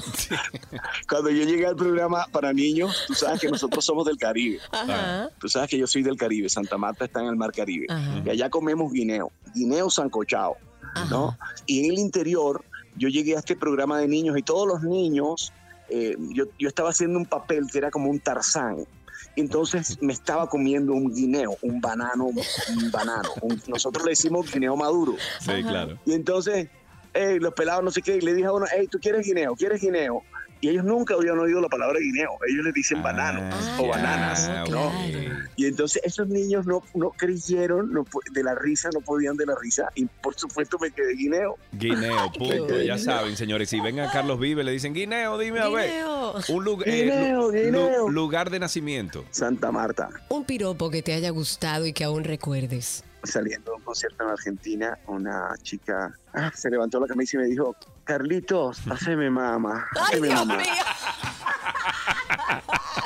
¿Prefieres conquistar o ser conquistado? Creo que ser conquistado. Un miedo que tengas. Desde chiquitico mucho miedo, sí.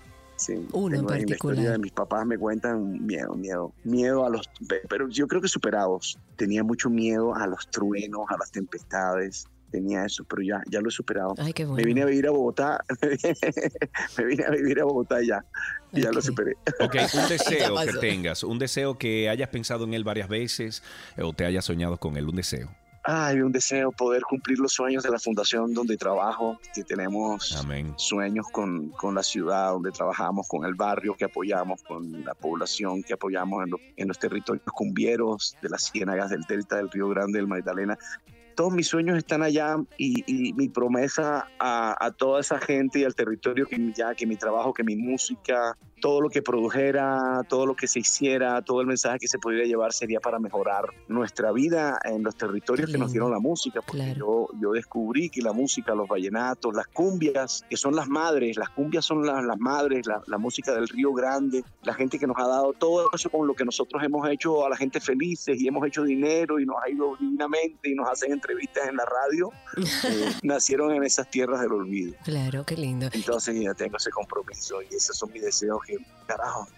Que se den, que se den, hombre. Que, va- que se vaya dando cuando Claro. soñamos con el agua para este barrio y cuando soñamos con las escuelas para estos niños y cuando soñamos con eso. Eso, Eso ¿no? va a ser así. ¿En qué gastas tu dinero? Pero cuando yo hablo de gastar, ga- es gastar. Es algo que tú sabes que estás gastando en cualquier cosa, pero eso es un placer para ti. Tú gastas dinero en eso. Yo tengo, sí, a mí me gusta, a mí me gusta vivir bien. Ah, pero me gusta ser consciente donde vivo y, y no soy una persona egoísta, no he sido una persona egoísta. Me gusta vivir bien, me gusta la buena vida, pero también soy consciente que muchas de esas cosas que nos dan es para compartir y para mejorar y para que la gente que no ha tenido las mismas oportunidades que tuvimos nosotros y la que dice nuestra constitución que se debe cumplir, también tengan la posibilidad. ¿No? Claro, y dar un poco, trabajo que- dar que un poco Yo no, no tengo recibes. problema de, de cogerte mi dinero, no tengo problema de cogerte mi dinero para para mover, yo busco, busco dinero como fundación, buscamos eh, a- a- apoyos y patrocinios y todo, pero cuando yo tengo y puedo sacar de mi bolsillo para, para que esos sueños se puedan y la gente pueda tener lo suyo, yo no tengo ningún problema. Qué bueno, qué bueno. Una ventaja y una desventaja de ser hombre. Una ventaja, una ventaja es que les gustamos a las mujeres. y una desventaja es que ellas hacen con nosotros lo que les da la gana. Tú estás claro, Carlos. Está claro, ¿verdad? Mira, una debilidad. Yo estoy claro. Una Yo debilidad Estoy claro que quiénes tengas. mandan aquí. ¿Ah? Una debilidad que tenga, que tú seas débil con algo. Que soy débil. Soy débil, sí, soy. soy débil. Sí, pero con algo en particular que tú digas, esa es mi debilidad. Mi debilidad es, ay, este, la impaciencia tal vez. Ah, ok. Pues Ok. sí, yo soy impaciente. Un, sueño allá. recurrente en tu vida, Carlos. Un sueño que, que bueno, eh, eh, lo has repetido mil veces. Me acuerdo de los sueños a veces cuando sueño. Pues todos soñamos todos los días, ¿no? Sí, claro, pero yo me levanto y se me soñamos, pero olvidó. no nos acordamos. Es Pero verdad. el más recurrente. Cuando era chiquito que me salía el diablo. Ay, Yo muchacho. corría por el barrio. Algo malo yo estaba corría haciendo tú. Algo malo estaba haciendo Mm. tú. No, no, no, no, pero o era, o era esos mensajes que te mandan por ahí, ¿no? No, no, no. Claro, Oye, rapidito, ¿qué prefieres, bolero o salsa? Ah, bolero. ¿Tipile o guacamole? bueno. ¿Cuál de los dos? Si te lo ponen en la mesa. No, me como los dos, pero cojamos guacamole. ok, Ok, ¿tú prefieres un cine o un teatro? Wow, es que las dos son espectaculares. No me ponga a coger. Ok. ¿Y la última, Karina? No, pero, pero, pero el teatro que me apasiona, el teatro por la esperanza de que esas cosas no desaparezcan. Ay, amén, Ok, que así amén, sea. amén, amén. El teatro es la esencia. Claro, vaina, ¿no? donde nace todo. Castración química o prisión. ¿Cómo es la vaina? Ah, Así mismo como lo viste, castración química o prisión. Castración química o prisión. Wow, qué cosa tan, tan fatal las dos, ¿no? Bueno, depende dentro de qué Sí, sí, contexto. sí, no, la prisión, la, la prisión es importante para castigar a- al antisocial. Claro. Eh, así que sí, no, no, no, en principio te diría que prisión, ¿no?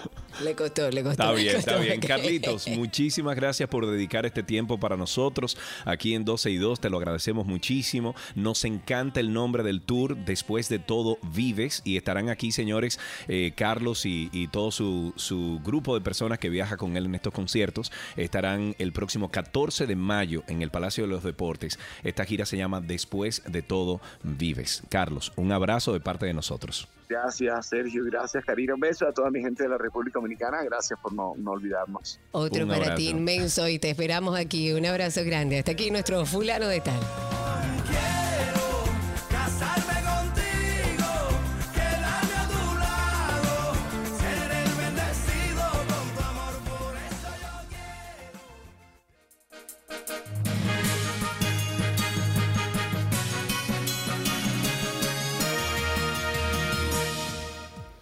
Aquí están las noticias actualizadas. El intérprete urbano Rochi fue detenido este viernes luego de que la madre de una menor de edad presentara una querella de agresión sexual.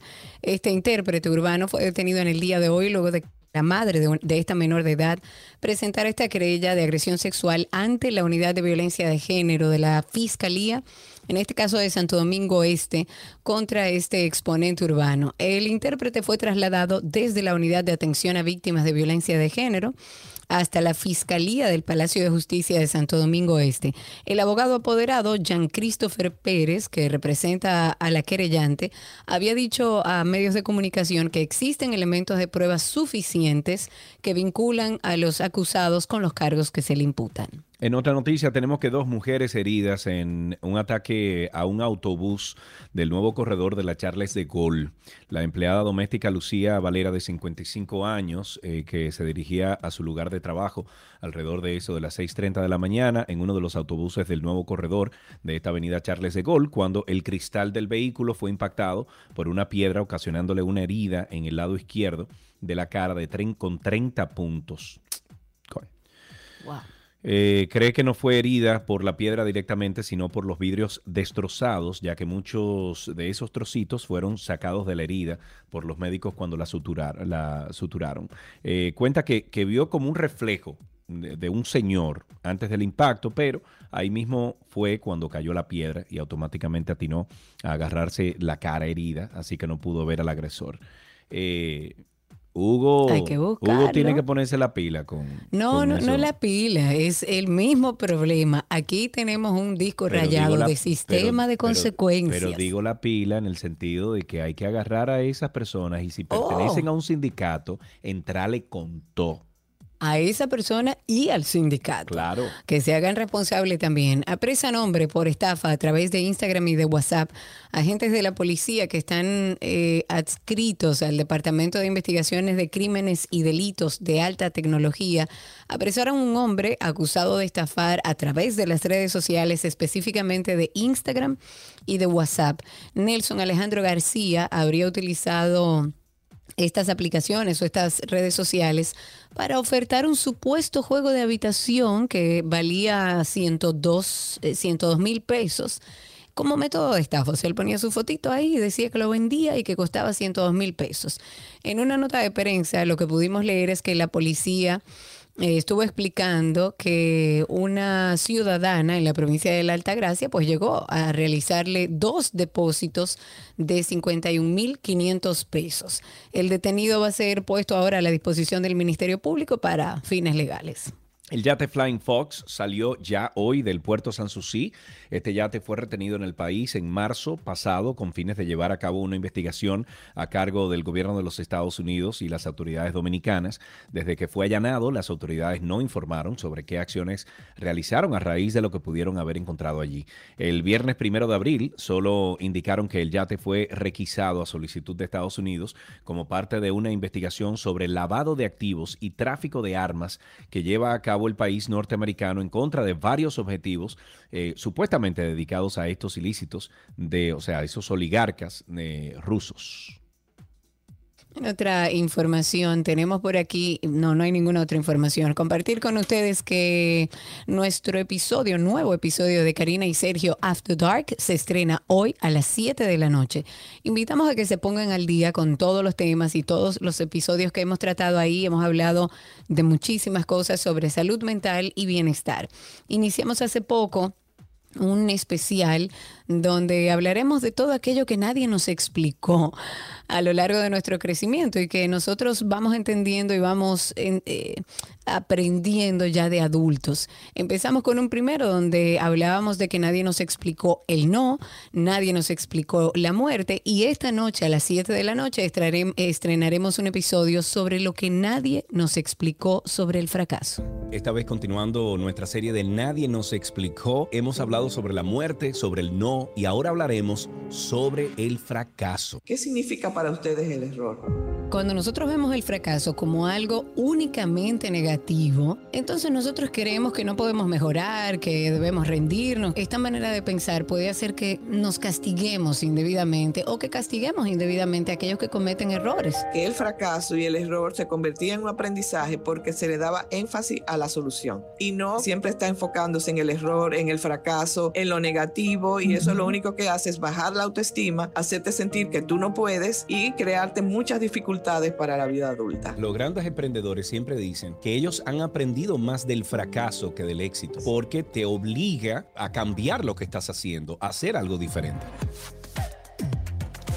Karina y Sergio, After Dark.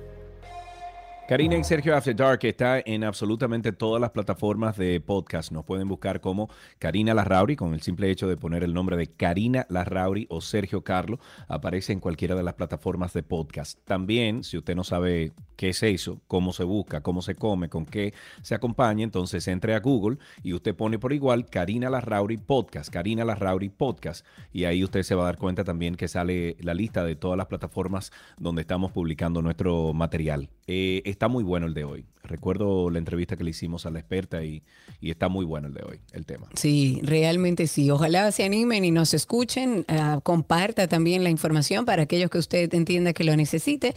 Y a través de nuestra cuenta de Instagram también sugiéranos temas que usted entienda que hace falta que se hable. A través de Karina y Sergio After Dark. Así nos consiguen a través de las plataformas sociales. Y hasta aquí las noticias actualizadas.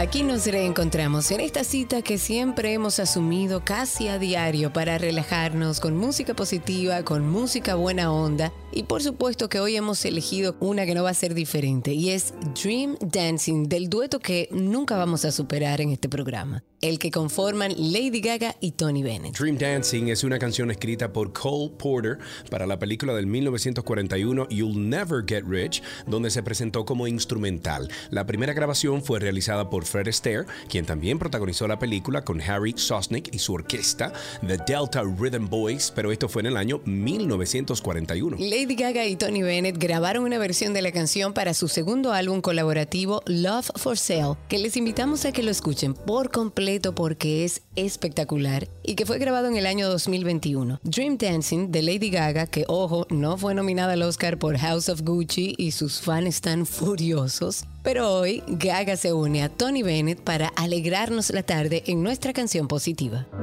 when shades unfold, the sun sets gold, and stars are bright above again. I smile, sweetheart. For then I know I can start to live again, to love again. when day is gone and night comes on until the dawn what will i